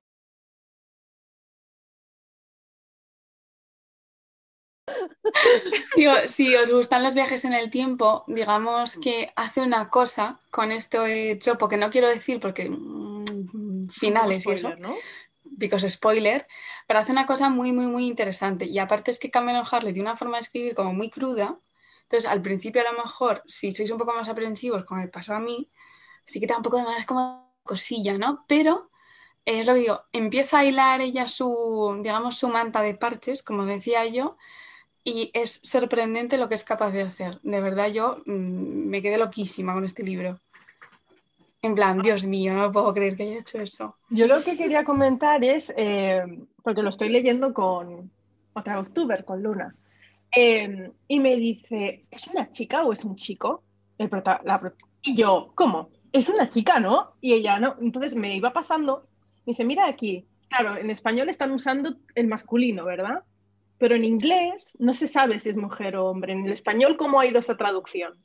De hecho, el traductor en, en- bueno, traductora no recuerdo, eh, pero se intentó, porque esto lo, lo miré precisamente por, por lo mismo, porque al final eh, Natalia Cervera intentó por todos los medios que sonase todo lo neutro posible. Porque luego en ningún momento tienes realmente una visión de que el olla sea masculino o femenino, o sea, como que no te lo confirman en ningún momento. Entonces digo, es verdad que para mí mentalmente eh, creo que comenzó siendo femenino y acabó siendo masculino, pero Curiosa. Yo Pero en creo que es momento porque como es una autora, mi cerebro es como, ah, vale, estoy leyendo una mujer y además lesbiana, ajá. Pero luego Luna me preguntó y digo, ¿qué está pasando? ¿no? Y dijimos, ¿por qué no ha usado la E a lo mejor? Pero claro, no sé cómo va esto en las traducciones. luego por lo que pude investigar, que, a ver, no investigué muchísimo, todo hay que decirlo, me quedé un poco superficial, ¿eh? Pero sí como que eso, que el traductor había, había intentado que fuese todo lo neutro posible, pero sin utilizar eh, pues, lo típico de la E o lo que sea, sino que fuese como muy, no se sabe. En plan, que sea un poco lo que te imagines. Entonces, Ya digo Sí, que no investigo muchísimo, por ahí más. Sí, no, lo que Luna me iba pasando eran los adjetivos. Los adjetivos es difícil que sea neutro. Claro, Entonces, a lo mejor en que- que español, un... en español. Claro, es difícil en español. Por nuestra propia lengua. Pero luego hay escenas eh, de cuerpo, vamos a decir, y en ningún momento te confirman nada. Entonces, ahí la cosa se muchísimo, me complica. está gustando mucho. Me toca, ¿no? Yeah. En este apartado yo voy a ser muy clásica y os voy a hablar de clásicos porque me apetece. Porque adelante. Porque quiero y porque puedo. Los clásicos son clásicos. Porque es tu mermelada. Porque claro, ahora piensas, o sea, la premisa es futurista aumentada en nuestro mundo, ¿no? Eh, claro, cuando se escribieron eran futuristas, entonces ahora si los lees, a lo mejor no parecen tan futuristas, la mayoría son un poco distópicos, ¿vale? Por así decir. Eh, mm, relatos de, Ri- de Richard Matheson. Bueno, tengo dos. Ahora, además, en Gigamesh tenéis eh, varios de estos, de estos de saldo que estaban vendiendo y los relatos de Richard Matheson son maravillosos. Maravillosos. A lo mejor, es que a lo mejor no, suenan a novedosos, ¿vale? Pero, o sea, lo que escribió este hombre con la ciencia ficción y el terror, pues como que sentó bastante base, ¿vale? Em, vale, y ahora os voy a hablar de eh, un autor en general que también eres, bueno, uno sí que leí hace tiempo, pero lo he descubierto recientemente en los últimos años, y es John Whitham que además hace poco han reeditado el Día de los Trífidos. El Sí, Día de los Trífidos, los que yo me he leído, ¿eh? el, el Día de los Trífidos, las Crisálidas, ¿Me que también ese? está, y los Cucos de Midwich, que además esta historia yo ya la conocía porque hay varias adaptaciones del pueblo de los malditos, ¿vale? Y creo que es, es un autor muy recomendado que aunque escribía en los 50, todos los temas que toca son todavía de, de bastante actualidad, sobre todo este, el de las crisálidas, me parece una maravilla todos los temas que, que toca. Y nada, pues eso. Maravilloso. yo para el mayo. Sí, y yo Sí, también, ¿no? Tú, Sí, lo vas a leer yo conmigo, también. ¿no? O tú sola. Ah, sí, sí, al vale, vale. Juntas, juntas, juntas. No me habías metido, no me habías Juntas, metido en el pack. Amigas. Y después otro, ya por último, eh, um, quería recomendar un libro de Robert Silverberg, que no sé si habéis leído algo de él. No. Mira, ayer estuve buscando en Amazon un libro de él por tu culpa porque vi un vídeo tuyo. Así que si es el mismo, saca, saca a Eh, relucir, a ver. Ten- tengo dos, tengo el del... Ay, no, no lo he traído. Bueno, el que quería hablar, ah, bueno, el de Alas Nocturnas. Efectivamente, Ese. señorita, ese. Sí, bueno, pero ese, ese sería para otra categoría porque está ambientado en otro mundo. Pero Vale. pues ese en segunda mano lo puedes encontrar porque yo lo Por he 6 visto. euritos, señoritas. Aquí lo Sí. tenemos. Sí, me lo busqué ayer. Pues Uh, me lo sí. observé. Sí, No, sí, yo eh, vengo de hablar de Muelo por dentro. Muero por- muero por Muero dentro. por Positivo. No dentro. lo conozco. Sí, que también está ambientado en un futuro en el que las personas son telépatas. Vuélvelo a enseñar, por favor. Qué guay. Muy interesante. O sea, ya no tenemos ni Pues esa ya está. intimidad. No, no, no. Mm, Brutal. Y ya está. madre Y mía, menos más. ¿eh? Ya Total, ya. Estate quieta. Madre mía. ¿Me toca a mí? Pregunto. Sí. Te toca Sí, a ti. sí, sí, sí, sí. Eh, bueno, vamos a ver. Am, yo voy a empezar por el último que acabo de leer, que ya nos vamos a terror, ciencia ficción, horror story, de Grady Hendrix. Grady Hendrix tiene un montón de libros que tienen que leerlos todos, pero solamente este está traducido en castellano, ¿¿vale? Muy bien. Entonces, Yo he para ella leído es uno de ese señor. Oh, Dios mío, es brutal. Es brutal. Es, es- es- este es el típico libro que va increciendo, o sea que cuando tú lo empiezas a leer dices, ay, mira, este es el libro para cualquier persona que nunca ha leído ciencia ficción de terror, le va a gustar. Y después la cosa se va poniendo level Cliff Barker y después la cosa se empieza, se empieza a ir mucho de olla y dices, Hellraiser, ¿qué? Entonces es como, wow. y ah, bueno, y ya no solo eso, para todos los amantes de las buenas ediciones, Este, como pueden ver, es un libro que está en versión formato IKEA, ¿vale? Mm. Lo que- Es lo- genial. chulo. Pero por dentro Todo también, ¿eh? Todo Una maravilla. Es una pasada. Todo el libro está en formato IKEA. Cuando les digo todo el libro, es Pero todo el libro. Y es que, tiene, tiene hasta su formulario de entrega. Y luego, Ten cuidado, no lo vayas a tirar en la mudanza pensando que sí. eh, que es el del libro de Ikea. Catálogo. Y luego, bueno, pues cada capítulo es un mueble, ¿vale? Entonces te cuentan aquí un poco la historia del mueble, el típico, es el típico libro de Ikea y ya empiezan sus capítulos normales. Y luego la cosa empieza pues a lo mejor con el, en el- con el sofá broca y a lo mejor termina con esto, ¿vale? Entonces, em, la cosa se va haciendo muy increciendo. ¿Y por qué es ciencia ficción de terror?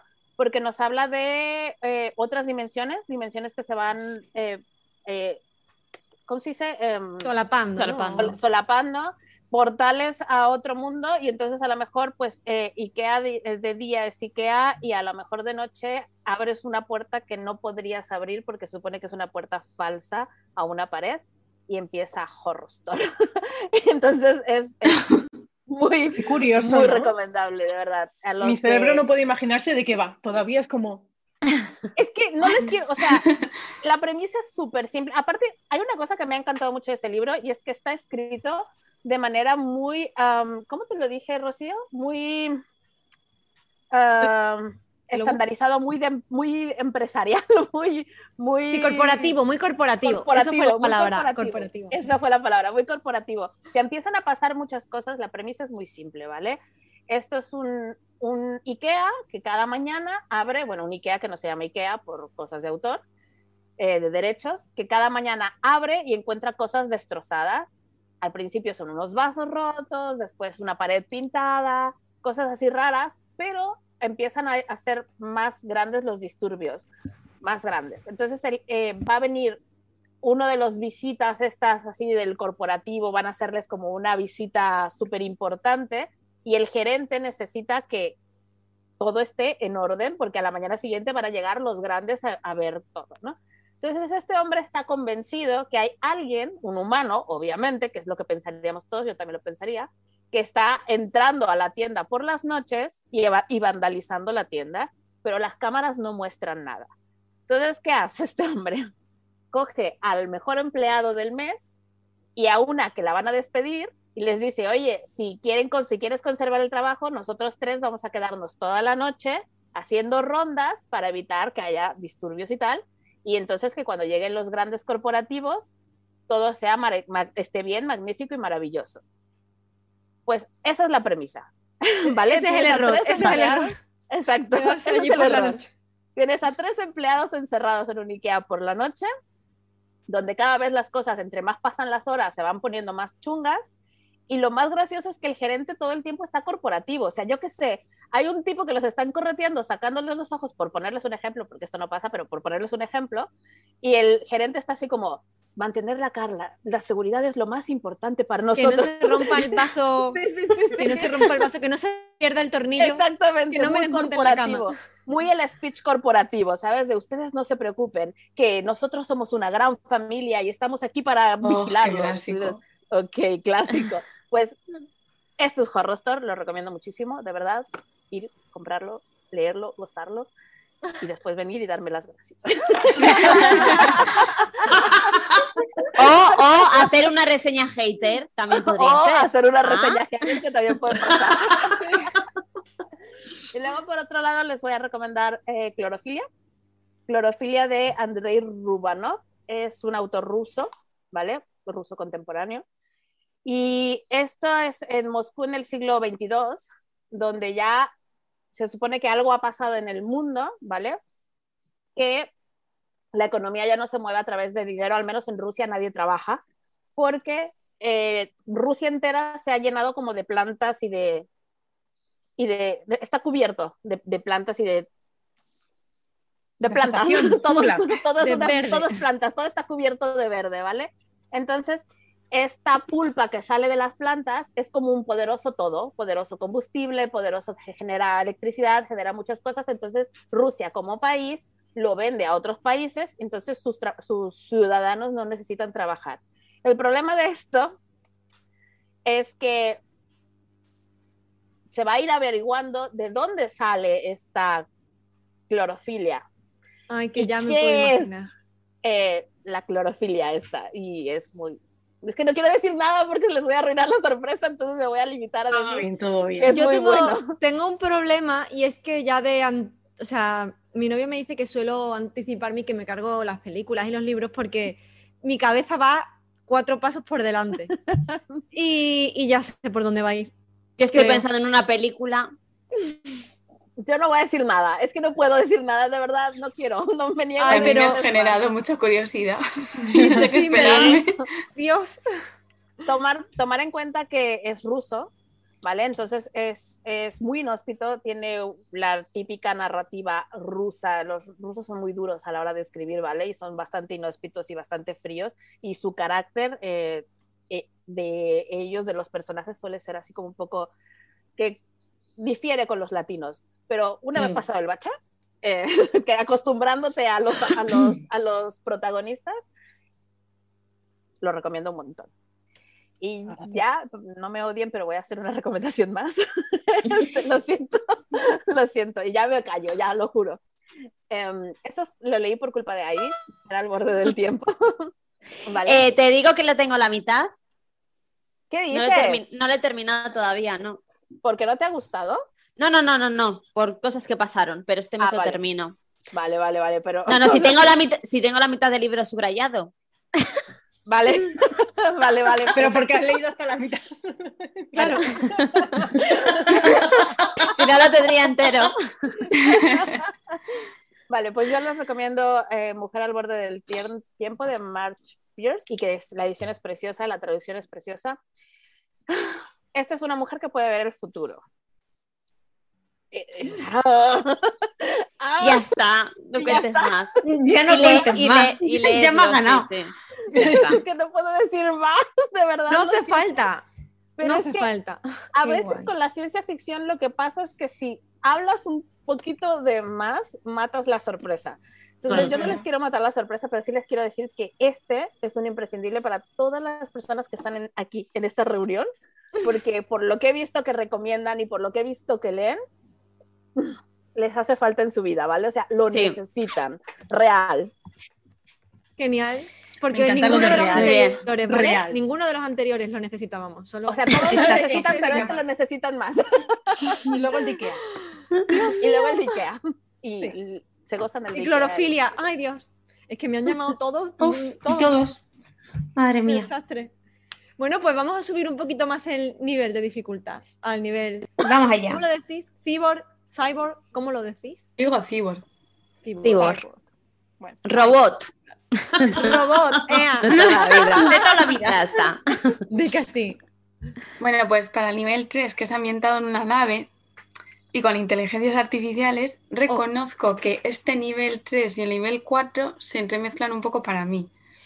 Porque al final también hay mucho de, entre- de en otros mundos y todo esto. Claro. Pero a ver, si estamos hablando de naves espaciales, es es que para mí Claro, está, mejor bueno. que la peregrina que de largo viaje a un pequeño planeta iracundo de Becky Chambers. No lo he cogido de- porque sabía que, que vamos allá todas. ibas a salir. Sí, Ay, sí. no, Ay, lo tengo lo por allí en No la tengo mano, Sí. Entonces, para mí, ya no solo que es un libro súper especial por todo lo que es el hop punk, por esta visión nueva de que no todo va a ir mal en el futuro, sino de que las cosas pueden ir bien, sino una cosa yo creo muy importante de este libro es como que te sientes parte de la tripulación y que te ves con ellos y es como que al final a lo largo del libro, aunque es verdad que como que no pasan un montón de cosas, pero te sientes de verdad parte de la nave, parte del barco, parte de la tripulación pero como con un sentimiento de, de verdad, de pertenencia, de como de mucho cariño a los personajes, ¿sabes? Entonces, obviamente no podía no mencionarlo. Y entonces, el siguiente libro se mezcla para mí naves espaciales, inteligencia artificial y otros mundos. Y sí, es el que... vale. No, sí, es el que creéis. Que es el de Velocity Weapon por Megan O'Keefe. Este es un libro bestial. Es verdad que a lo mejor al principio se hace un poco, mm, tampoco denso, sino a lo mejor un poco lento o, com- o como que no acaba de pillar. Pero ahí te hace un plot twist, te hace ¡pla! Te vuela la cabeza y ya no puedes parar. Y, y eso no parar. Y Pero este no está traducido, ¿no? No. Vale. No. Los, siguientes- el los siguientes que voy a nombrar no están traducidos ninguno. Plus de dificultad añadida. Pero bien, bien. Además, en que este, inglés. si, si tenéis un nivel mejor medio, mm, cuesta un poco. Este a lo mejor sí que os cuesta más, pero de verdad que si os animáis o lo que sea, vale muchísimo la pena, pero muchísimo la pena. Es que, verdad, solo por el plot twist, es que qué plot twist, de verdad. Es maravilloso. Veo que hay un segundo, o sea que no Hay un segundo y no le he sacado, digo, bueno, como voy a recomendar el primero, pero sí, el segundo es Chaos Vector, que bueno, eh, también mola mucho. También, bueno, y una cantidad de plot twists, mira, de verdad, ¿eh? esta señora me tiene a mí. oh. Y se supone que ya he entregado el tercero, así que yo estoy deseando que me lo traiga. ¿sabes? Vale, yo tengo que decir que mm, de esta temática, fíjate que eh, he visto más cine que he leído libros de esta temática. No sé por qué, me, me empiezo a pensar y no he leído tanto sobre esto. Pero bueno, os voy a recomendar mi, mi mayor recomendación, que también es un clásico, bueno, los dos. Las estrellas de destino de Alfred Bester, que además esta tenéis la edición en Gigama, es Mm. preciosísima. Y esto es, una, es también un referente de la Space Opera y es una versión del, monte, del Conde de Montecristo en el Ah, espacio. mira, Ok, Selene. espera, espera, ¿las estrellas qué? Las estrellas, destino. mi destino. Ya Em, dijiste Conde de Montecristo y yo dije, para mí. Claro, eso te iba a decir, Pris, es que ya lo he leído. Ay, Ah, ¿lo has leído? Sí, ya lo he leído. Leído. que yo a Sí. veces- ¿Y qué? Claro, yo te, yo te hablo, es, es que conozco a gente que se lo he recomendado y lo ha leído ahora y no le he hecho tanto. Pero claro, yo es que este libro me lo leí con 15 años y para mí fue, no sé, pues muy Claro. especial. Está ahí Claro. en, de, mi top por- porque no, no conocía mucha historia. Claro, entonces ahora también tienes que ponerte un poco en la perspectiva y en la época.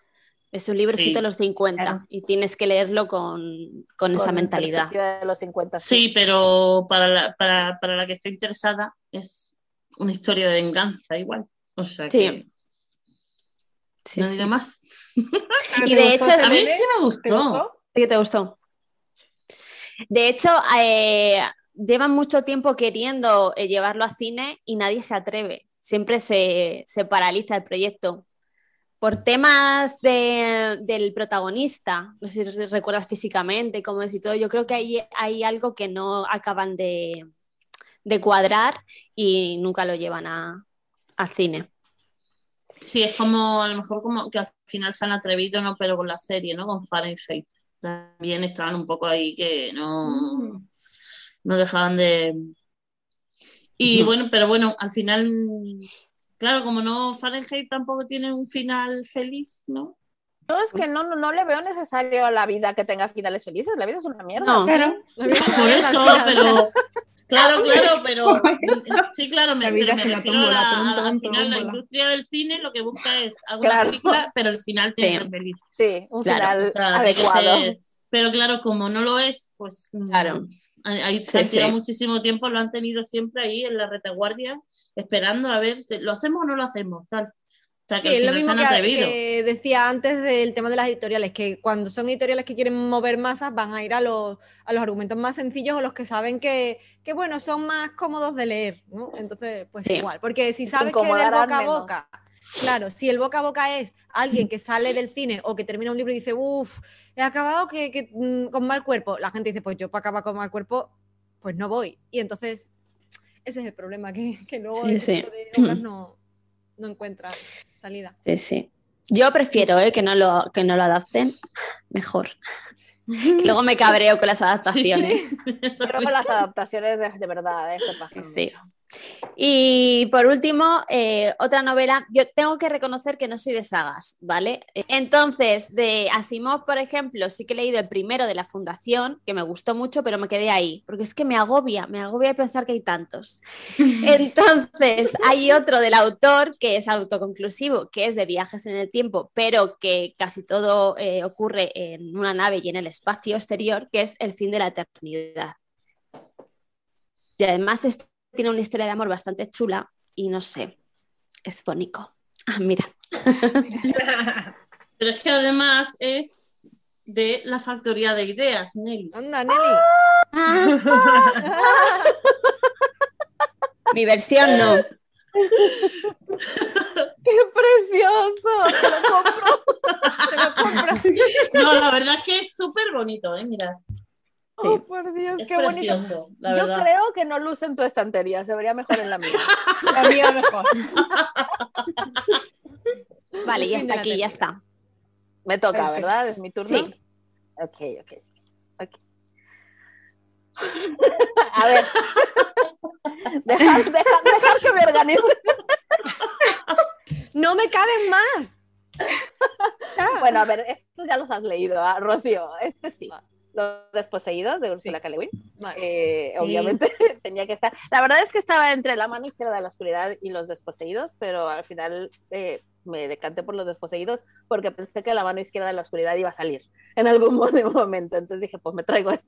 Me traigo este.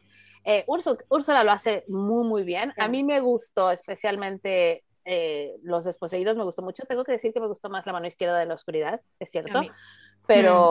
Pero, los desposeídos es, es, es, es maravilloso, es magnífico. Además, esta edición es la edición numerada y así tal, bonita, y tenía que enseñarla porque sí. Ya está. No, no hay más razón. Mira, si quieres, Selene, tú pásale el libro que ella quiere y tú dame ese a mí. Nelly, yo te lo compro, ¿vale? Porque maldita sea. que Vamos a tiene- hacer un, un- ese un libro. grimorio, pero perpetuo, ¿no? Sí. Exacto. Pero no Tú perpetuo. mándamelo que ya te lo Ese devolveré. no es viajero, ese no es viajero. Pero esa edición de cuándo es, porque la que había una en catalán, ¿no? Y la que han puesto nueva es otra. No. Esta edición. Pero esa sí es otra, esta es de hace tiempo, ¿no? Cuando Lewin falleció, Mm. eh, fue morirse ella, así tal cual. Se murió y a los dos días sacaron unas ediciones numeradas de Los Desposeídos y La Mano Izquierda de la Oscuridad. que ya no hay más, yo no las he visto en ningún No, sitio. porque No, no, no, no. las tienes tú en tu casa. Las Claro que que yo nunca la he visto y ha aparecido ella con esas pedazos de ediciones. O sea, yo digo, tengo pero la bueno. 452 de 1250 ediciones. Fin.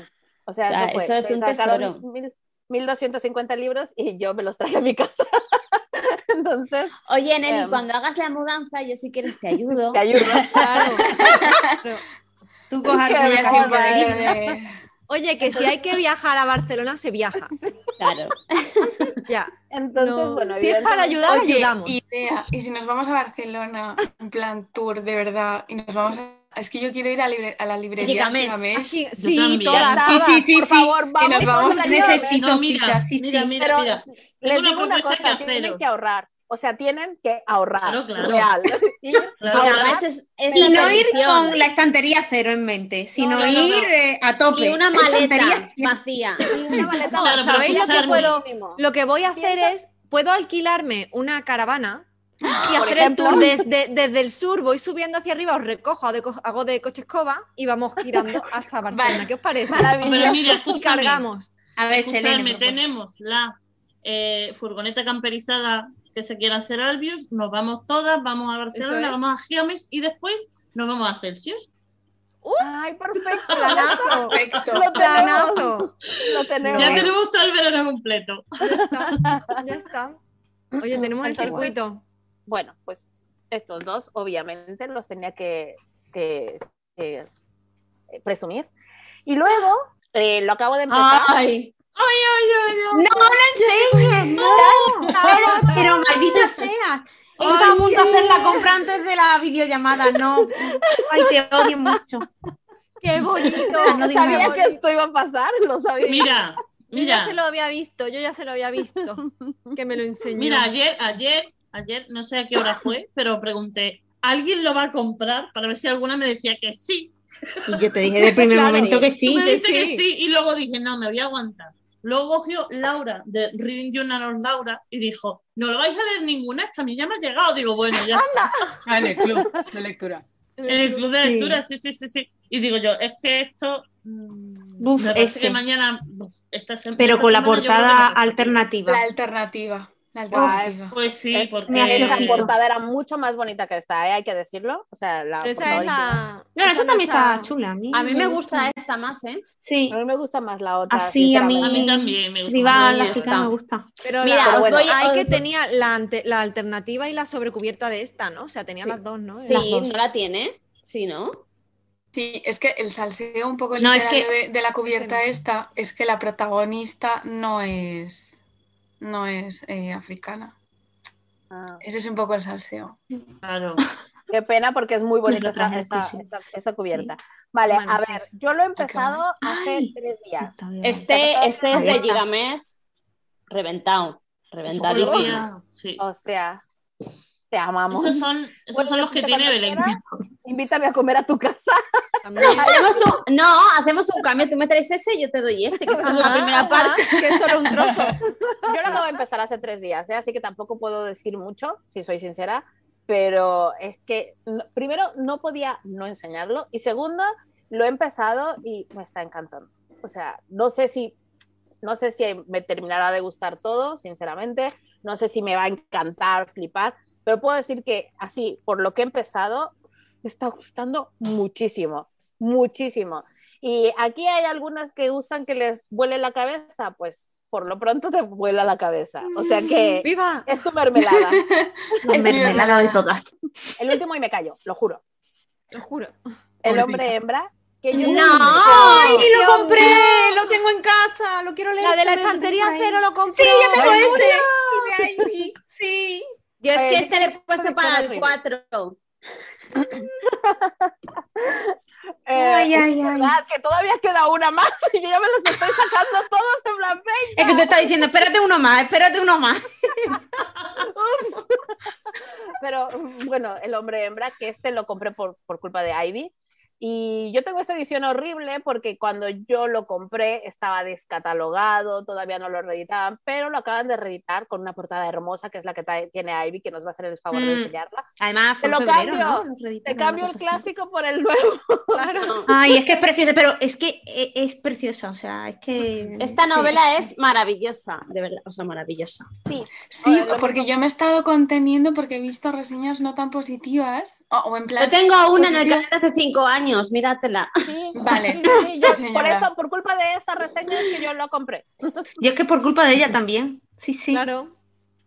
Y Es tengo que que, es decir genial. que yo he hecho, yo le en- entre hoy y mañana voy a grabar la reseña de este porque es brutal, de verdad. ¿eh? Este sí te vuela la cabeza. Este es de vuela la espectacular. cabeza. Pero te vuela la cabeza, o sea, te la vuela. Es Sí. principio, Literal. No tiene piedad. Sara, tu mermelada. Sí, sí. Mermelada. O sea, Lo no tiene piedad, ¿vale? Empiezas y ya empiezas con, con- con cara de. Y voy a, De- voy a decirlo en mexicanísimo, en plan de: ¿qué pedo, qué pedo, qué pedo, qué pedo, qué pedo? Así.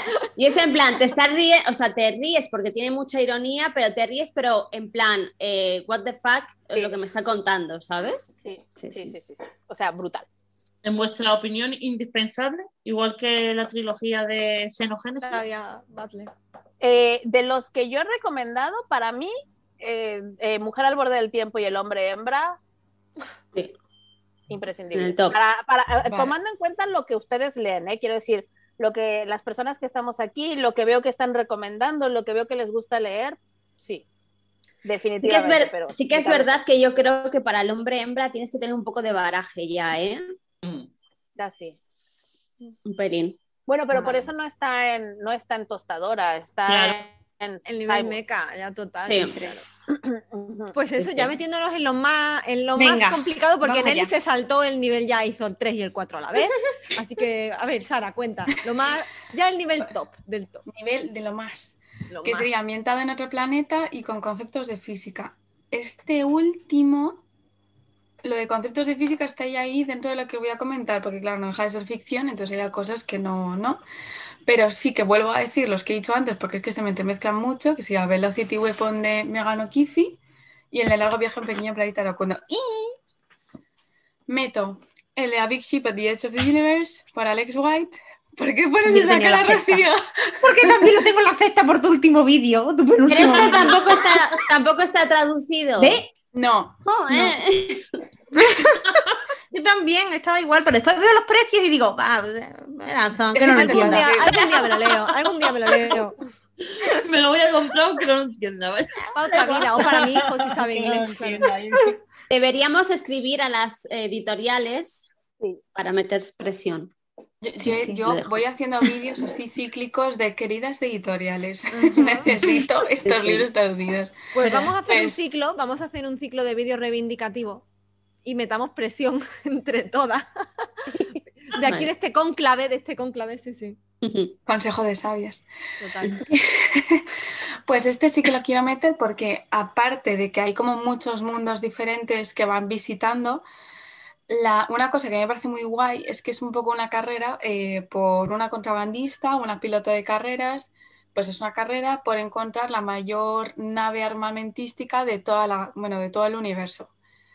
Entonces, eh, mete conceptos muy chulos y una cosa que me gustó a mí especialmente fue que juntaba la magia con la ciencia ficción normal. Entonces, como que cada uno, cada persona tiene una runa suya, entonces tiene un poder como asignadas. Entonces, es la verdad que me gustó bastante, aparte de que este sí que tiene el tropo de la familia encontrada, que a mí me encanta.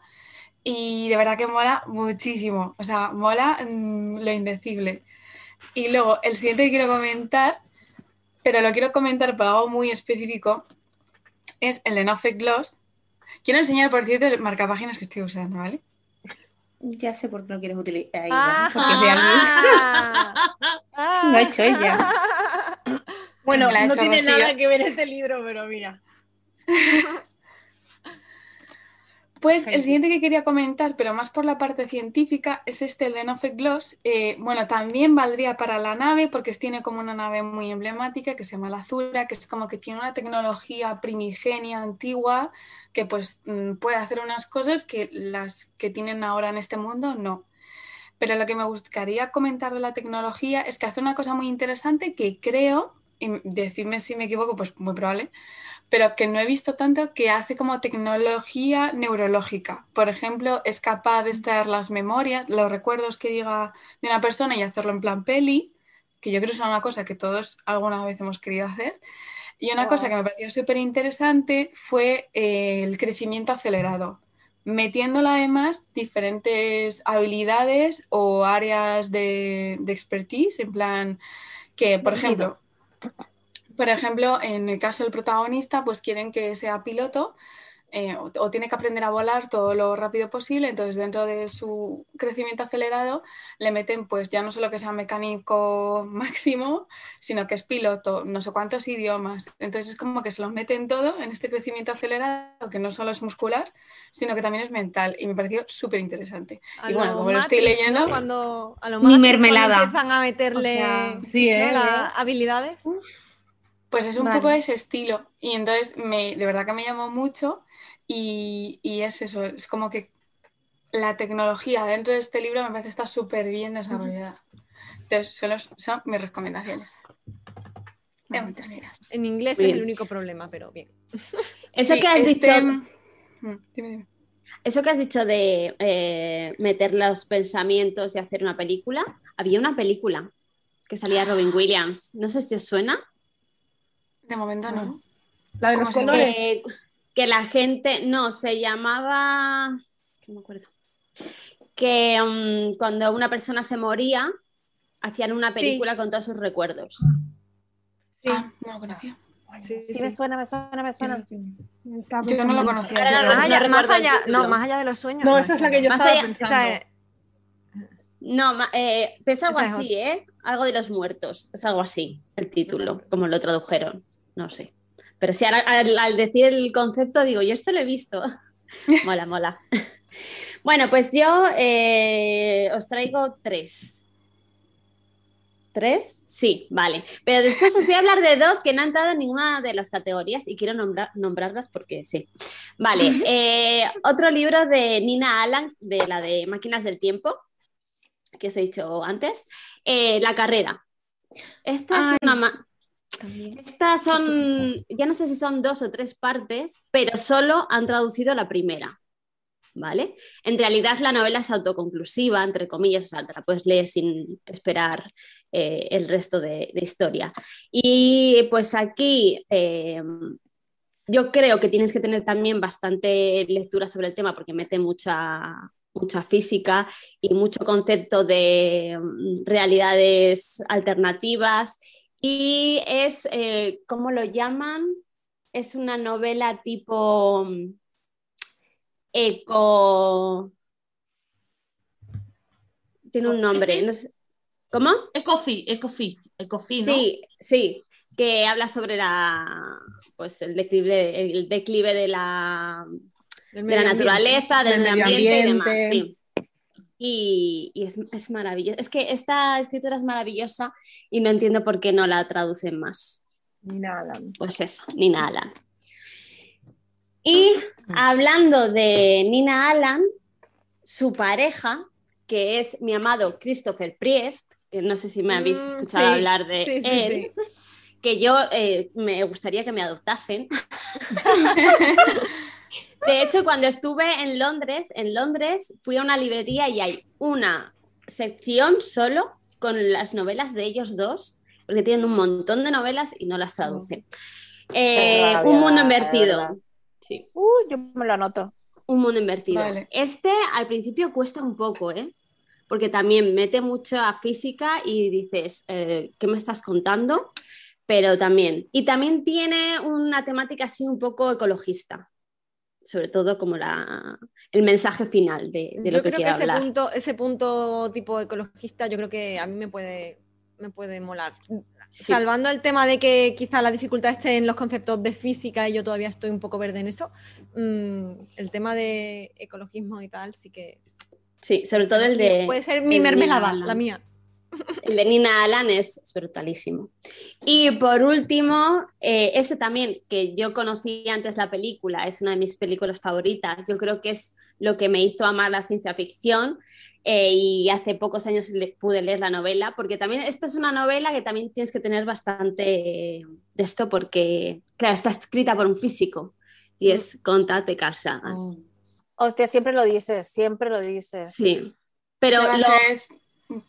Lo mejor de esta, de esta novela es que nació como un guion, o sea, eh, les pidieron a él y a su mujer, Anne Bryan, Anne Dryan, perdón, Druyan, Anne Druyan, que es eh, guionista y productora, eh, les pidieron a que hiciesen un guion para una película.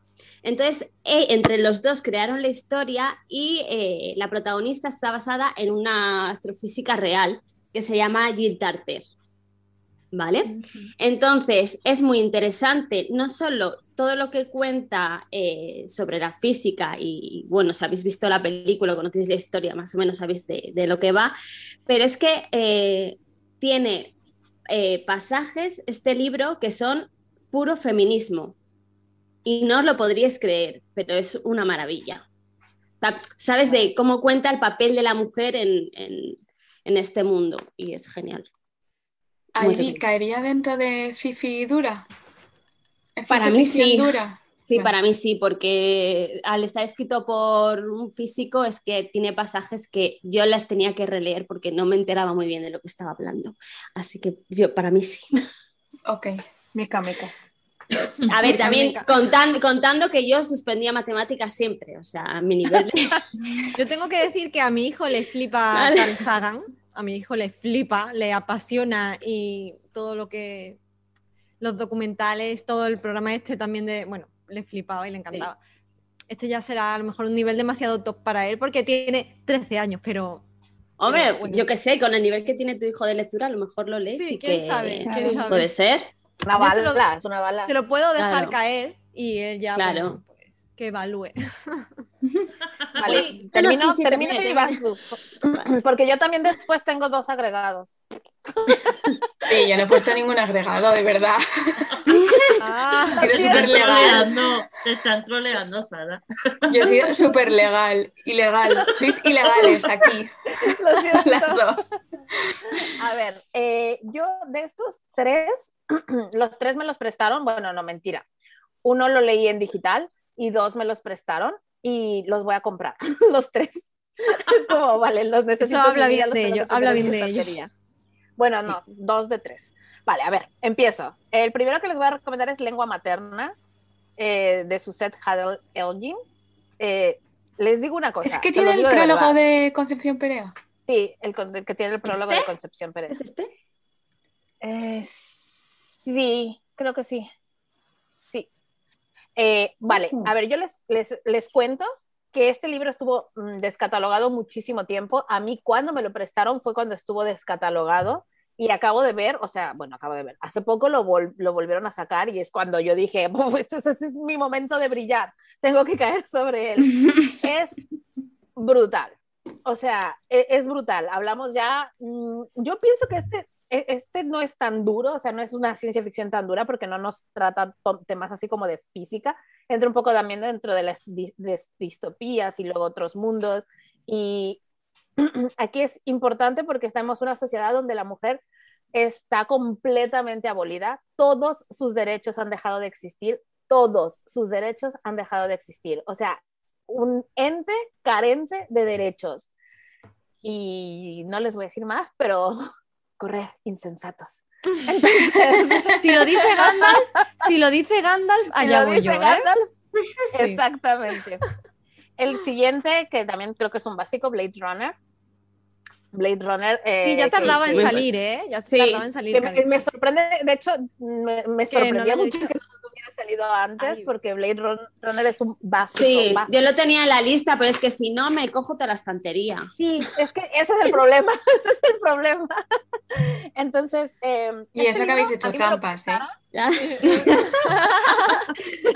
La A indignación. mí me lo prestaron y yo pensé, bueno, lo voy a comprar, que lo sepan, que me lo voy a comprar. Lo he Pues- devuelto a regañadientes porque me prestan. Y entonces, y entonces, bueno, me encantó, creo que es un esencial, de verdad, es un esencial en, en la ciencia ficción y se aplica desde nivel tostadora hasta nivel Matrix, o sea, da igual el nivel que sea, porque es brutal. Y ya por último, este lo recomiendo bastante menos. A mí me gustó, puede gustar o no gustar, no es un, no es un imprescindible, la verdad, pero es Panteón de Carlos Sisi, que también este es... A mí me gusta Carlos Sisi y yo sé que hay gente a la que no le gusta y hay gente a la que sí le gusta, entonces ahí hay como un mix. Esto ya es de, de- depende mucho de los gustos, pero bueno, en este libro la Tierra está completamente destruida y nos gobierna una máquina. Ya está. y ya está. A mí, Carlos, eh, sí, sí, me gusta mucho. Tengo que decir que es, eh, es un autor sencillo, o sea, no es un autor profundo, es un autor de bestsellers. Sabe escribir para vender y ya está. Sabe entretenerte, sabe engancharte. Eh, si se trata de ciencia ficción, sabe vendértela bien, como es en, este, en, en el caso de, de Panteón. La premisa está bien, o sea, tal, te, te mantiene entretenido, te hace pensar muchas cosas. ¿Es el mejor libro de ciencia ficción que vas a leer en tu vida? No. ¿Es de todos los que he recomendado el más prescindible? Sí. ¿Lo recomiendo igualmente? También. Ay, lo chulo en mi de, lista. lo chulo de, de este escritor, bueno, en mi caso yo leí Los Caminantes y está ambientado en Málaga. Y claro, Ah. Ahí ya me llegó a la patata porque yo me veía ya caminando por calle Larios alrededor de zombies y escapando y era como vivirlo, ¿sabes? Era muy... Tú era pensando, ¿dónde me podría esconder? Entonces, claro, el rollo de ambientarse en Málaga, en Granada, en tal, a mí me mola. Y entonces suele hacer esto. Ambienta este tipo de libros que normalmente se ven en sitios random o en. Estados Unidos. Pues Pues siempre nos aquí. vamos allí, ¿por qué? Lo podemos hacer Claro, aquí. y te lo También aquí y queremos tú zombies dices, aquí. "Guau". Claro. Hombre, por supuesto. ya, O sea, ya, ya hay alguno. ya ves. A ver, ¿y tus extras? Ivy. Mis extras son eh, dos novelas que cuando estaba viendo la- las premisas que teníais, digo, yo las quiero meter y no encuentro ninguna premisa que, que esto. Eh, uno es Trampas. de... Trampas. Luego te las vas a leer y te van a gustar.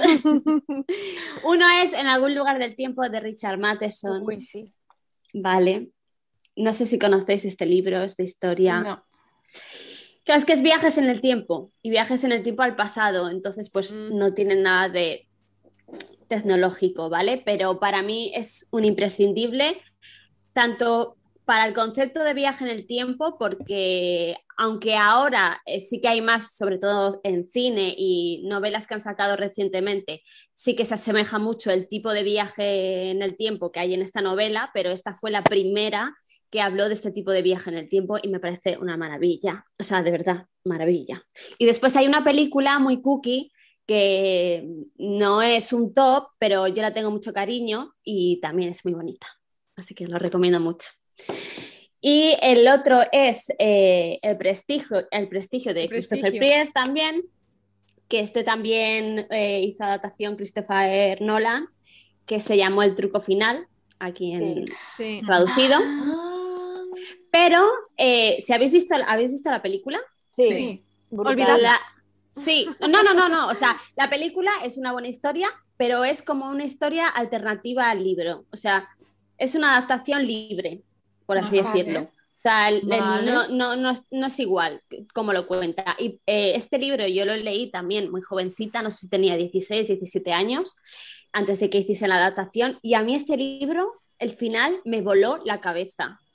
Pero mucho. Claro, si ya habéis visto la película, pues no va a tener ya- ese efecto. Pero en el libro, como lo cuenta, es brutal. Y claro, pues eso, como está ambientado también en, eh, en una, a principios del siglo XX, creo que era, es más, trata más la magia, parece, ¿no? Al principio, pues no, puede, no se cataloga en ciencia ficción, pero es ciencia ficción. Pues ya está. Y Sara tiene que Pues, irse, así que nos Pero despedimos. corriendo. Ya. Sí, hacemos. Tengo que ir corriendo. sí, sí. Espera, espera. Yo, yo quiero decir, mira, yo voy a enseñar mi pila de libros sin trampas. Sin trampas. ellas no pueden coger su pila, ellas no pueden cogerla. Muy Ah, bien, bueno. pues nada, sale- mi gata ahí. Sale, sí. Ah.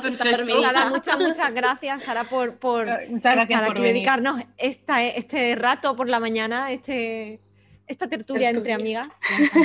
Me ha encantado. Nada, muchísimas gracias a vosotras por invitarme. Nada, hombre. Entonces, nada, Muchas que gracias por haber estado. Fue un placer conocerte. No te conocía y. Yo tampoco. y- y ya, o sea, te amo. Lo que Booktube ha unido, lo que el, lo No que el nos Mayo Sci-Fi ha unido. Pues nada, chicas, un besazo enorme a todas. Besitos. Hasta la próxima. Hasta la Adiós. próxima. Chao. Y yo voy a hacer Bueno. trampa ahora. Ahora me toca a mí hacer trampa. Eh, Ajá. y, y Estupendo. Pero, pero. Ivy no había acabado.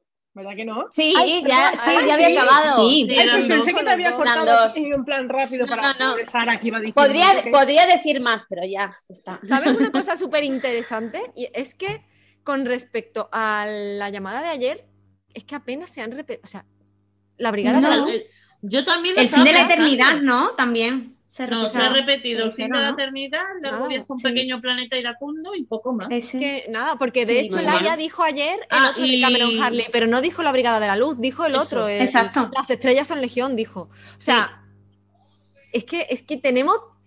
El largo viaje y el amanecer rojo, no se ha repetido nada más. Nada, Sí, nada, sí. demasiado. Yo Qué por eso había cogido tantos de categorías, digo, por si se Yo repite. Claro. Pues nada, dicho, nada, no venga, se ha repetido. Esto es maravilloso. Genial. Bueno, Nelly, Yo- cuenta, cuenta. Yo les voy a recomendar uno que me, me, me súper sorprende que no se haya repetido o que no se haya mencionado porque pensé ¡Hala! que iba a ser de lo primero que se iba a mencionar y es parentesco. Ah, de- es- No lo he Parentesco. leído. Que que Lo tengo la en amiga el es en el tiempo. Ivy, por favor, ¿cómo no lo has leído? Si es de No lo he leído toda, pues porque no, lo- no, no sé, creo que ahora sí que se puede conseguir, pero cuando se lo vi Sí, a, a Jen sí. no estaba en ningún sitio. No, y ya no pues, estaba, me costó ahí. conseguirlo, pues te lo presto. La amiga Octavia está triunfando en, este, en esta Mm. llamada. Eh, y a mí se me ha olvidado uno súper importante.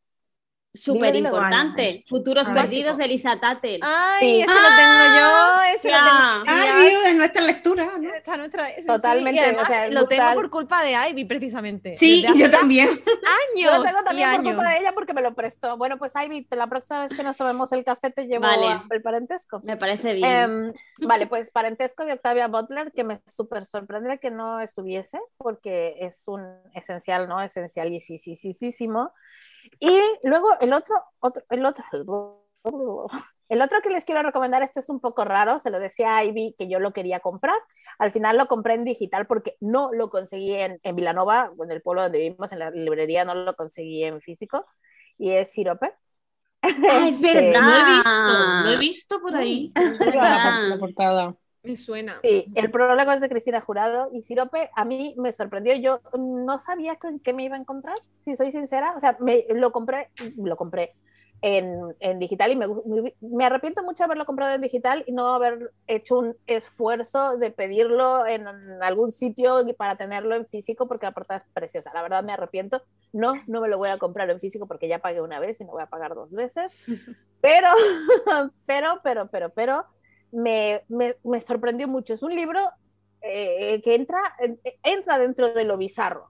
O sea, ya si lo tenemos que, categorizar y subcategorizar y supermeter así, es un libro que entra dentro de lo bizarro. Y te toca eh, el tema de la ciencia ficción también, de este es como en otro, no, no como en otros mundos, sino como unas realidades muy a futuro, en otras sociedades que se manejan diferentes y al principio es un libro que es muy what the fuck, es como, uy, y después vas entendiendo la crítica social que está haciendo de todo lo, de todo lo que se está viviendo en la era del consumismo, en la era de, de, de reproducir y producir, etcétera, etcétera, y es, eh, la verdad es que se me hizo muy interesante. Yo lo, no, no era para nada lo que me esperaba. También es verdad que iba con muy pocas expectativas, porque cuando se lo dije a Ivy, me preguntó, Ivy, ¿de qué va? Y yo me, recuerdo que le dije, es que no tengo ni ni idea, o sea, ni, creo ni, que leíste, leímos el, la sinopsis, pero no quedaba nada claro no, de que no quedaba nada claro porque la sinopsis no te dice nada, o sea, nada. Y esas son mis, mis, mis recomendaciones. Tenemos una buena lista en esta ocasión, una buena lista de recomendaciones, tantas que no nos va a dar. El sí. mes de mayo no, esto tiene que ser, como decimos, un, una iniciativa ya perenne. Cada año en mayo nos va a tocar sí, yo creo que sí. esta lista de recomendaciones, sí. Yo creo que sí. Sí. Pues ya hemos terminado, ¿verdad? Primero, mm, daros las gracias también a vosotras, porque Muchas ha sido un por venir. placer y un honor. A vosotras también. Un placer y un honor. Hemos aprendido, en mi caso, por lo menos he aprendido mucho sobre Mucho. eh, el género y sobre qué puedo esperar sobre, de- según el libro que vaya a leer o el- la categoría en la que quiera inmiscuirme un poco. Así que eso, muchísimas gracias, de verdad. Gracias por A invitarnos. de vosotras, sí. Muchas gracias por Un placer y un honorazo estar por aquí. Y ahora recogemos nuestra aspiradora y nos Y vamos. nos vamos, vamos.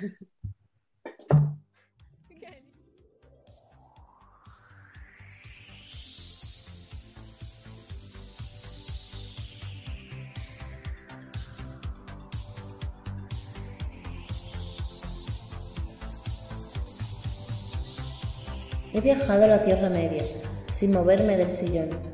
He volado lomos de Fuyur y atravesado el portal que me llevaría a Narnia. Me he perdido en la sala de menesteres de Hogwarts y el frío hielo me ha calado hasta los huesos en Invernalia. Pero de cada viaje he regresado con un botín. ¿Te gusta la fantasía? Club de Lectura Literaria. Si te interesa apuntarte al club, puedes contactar con nosotras a través de nuestras redes sociales y a través de las redes de Literarian Podcast. Como ya sabéis, disponéis de ellas en la cajita de descripción.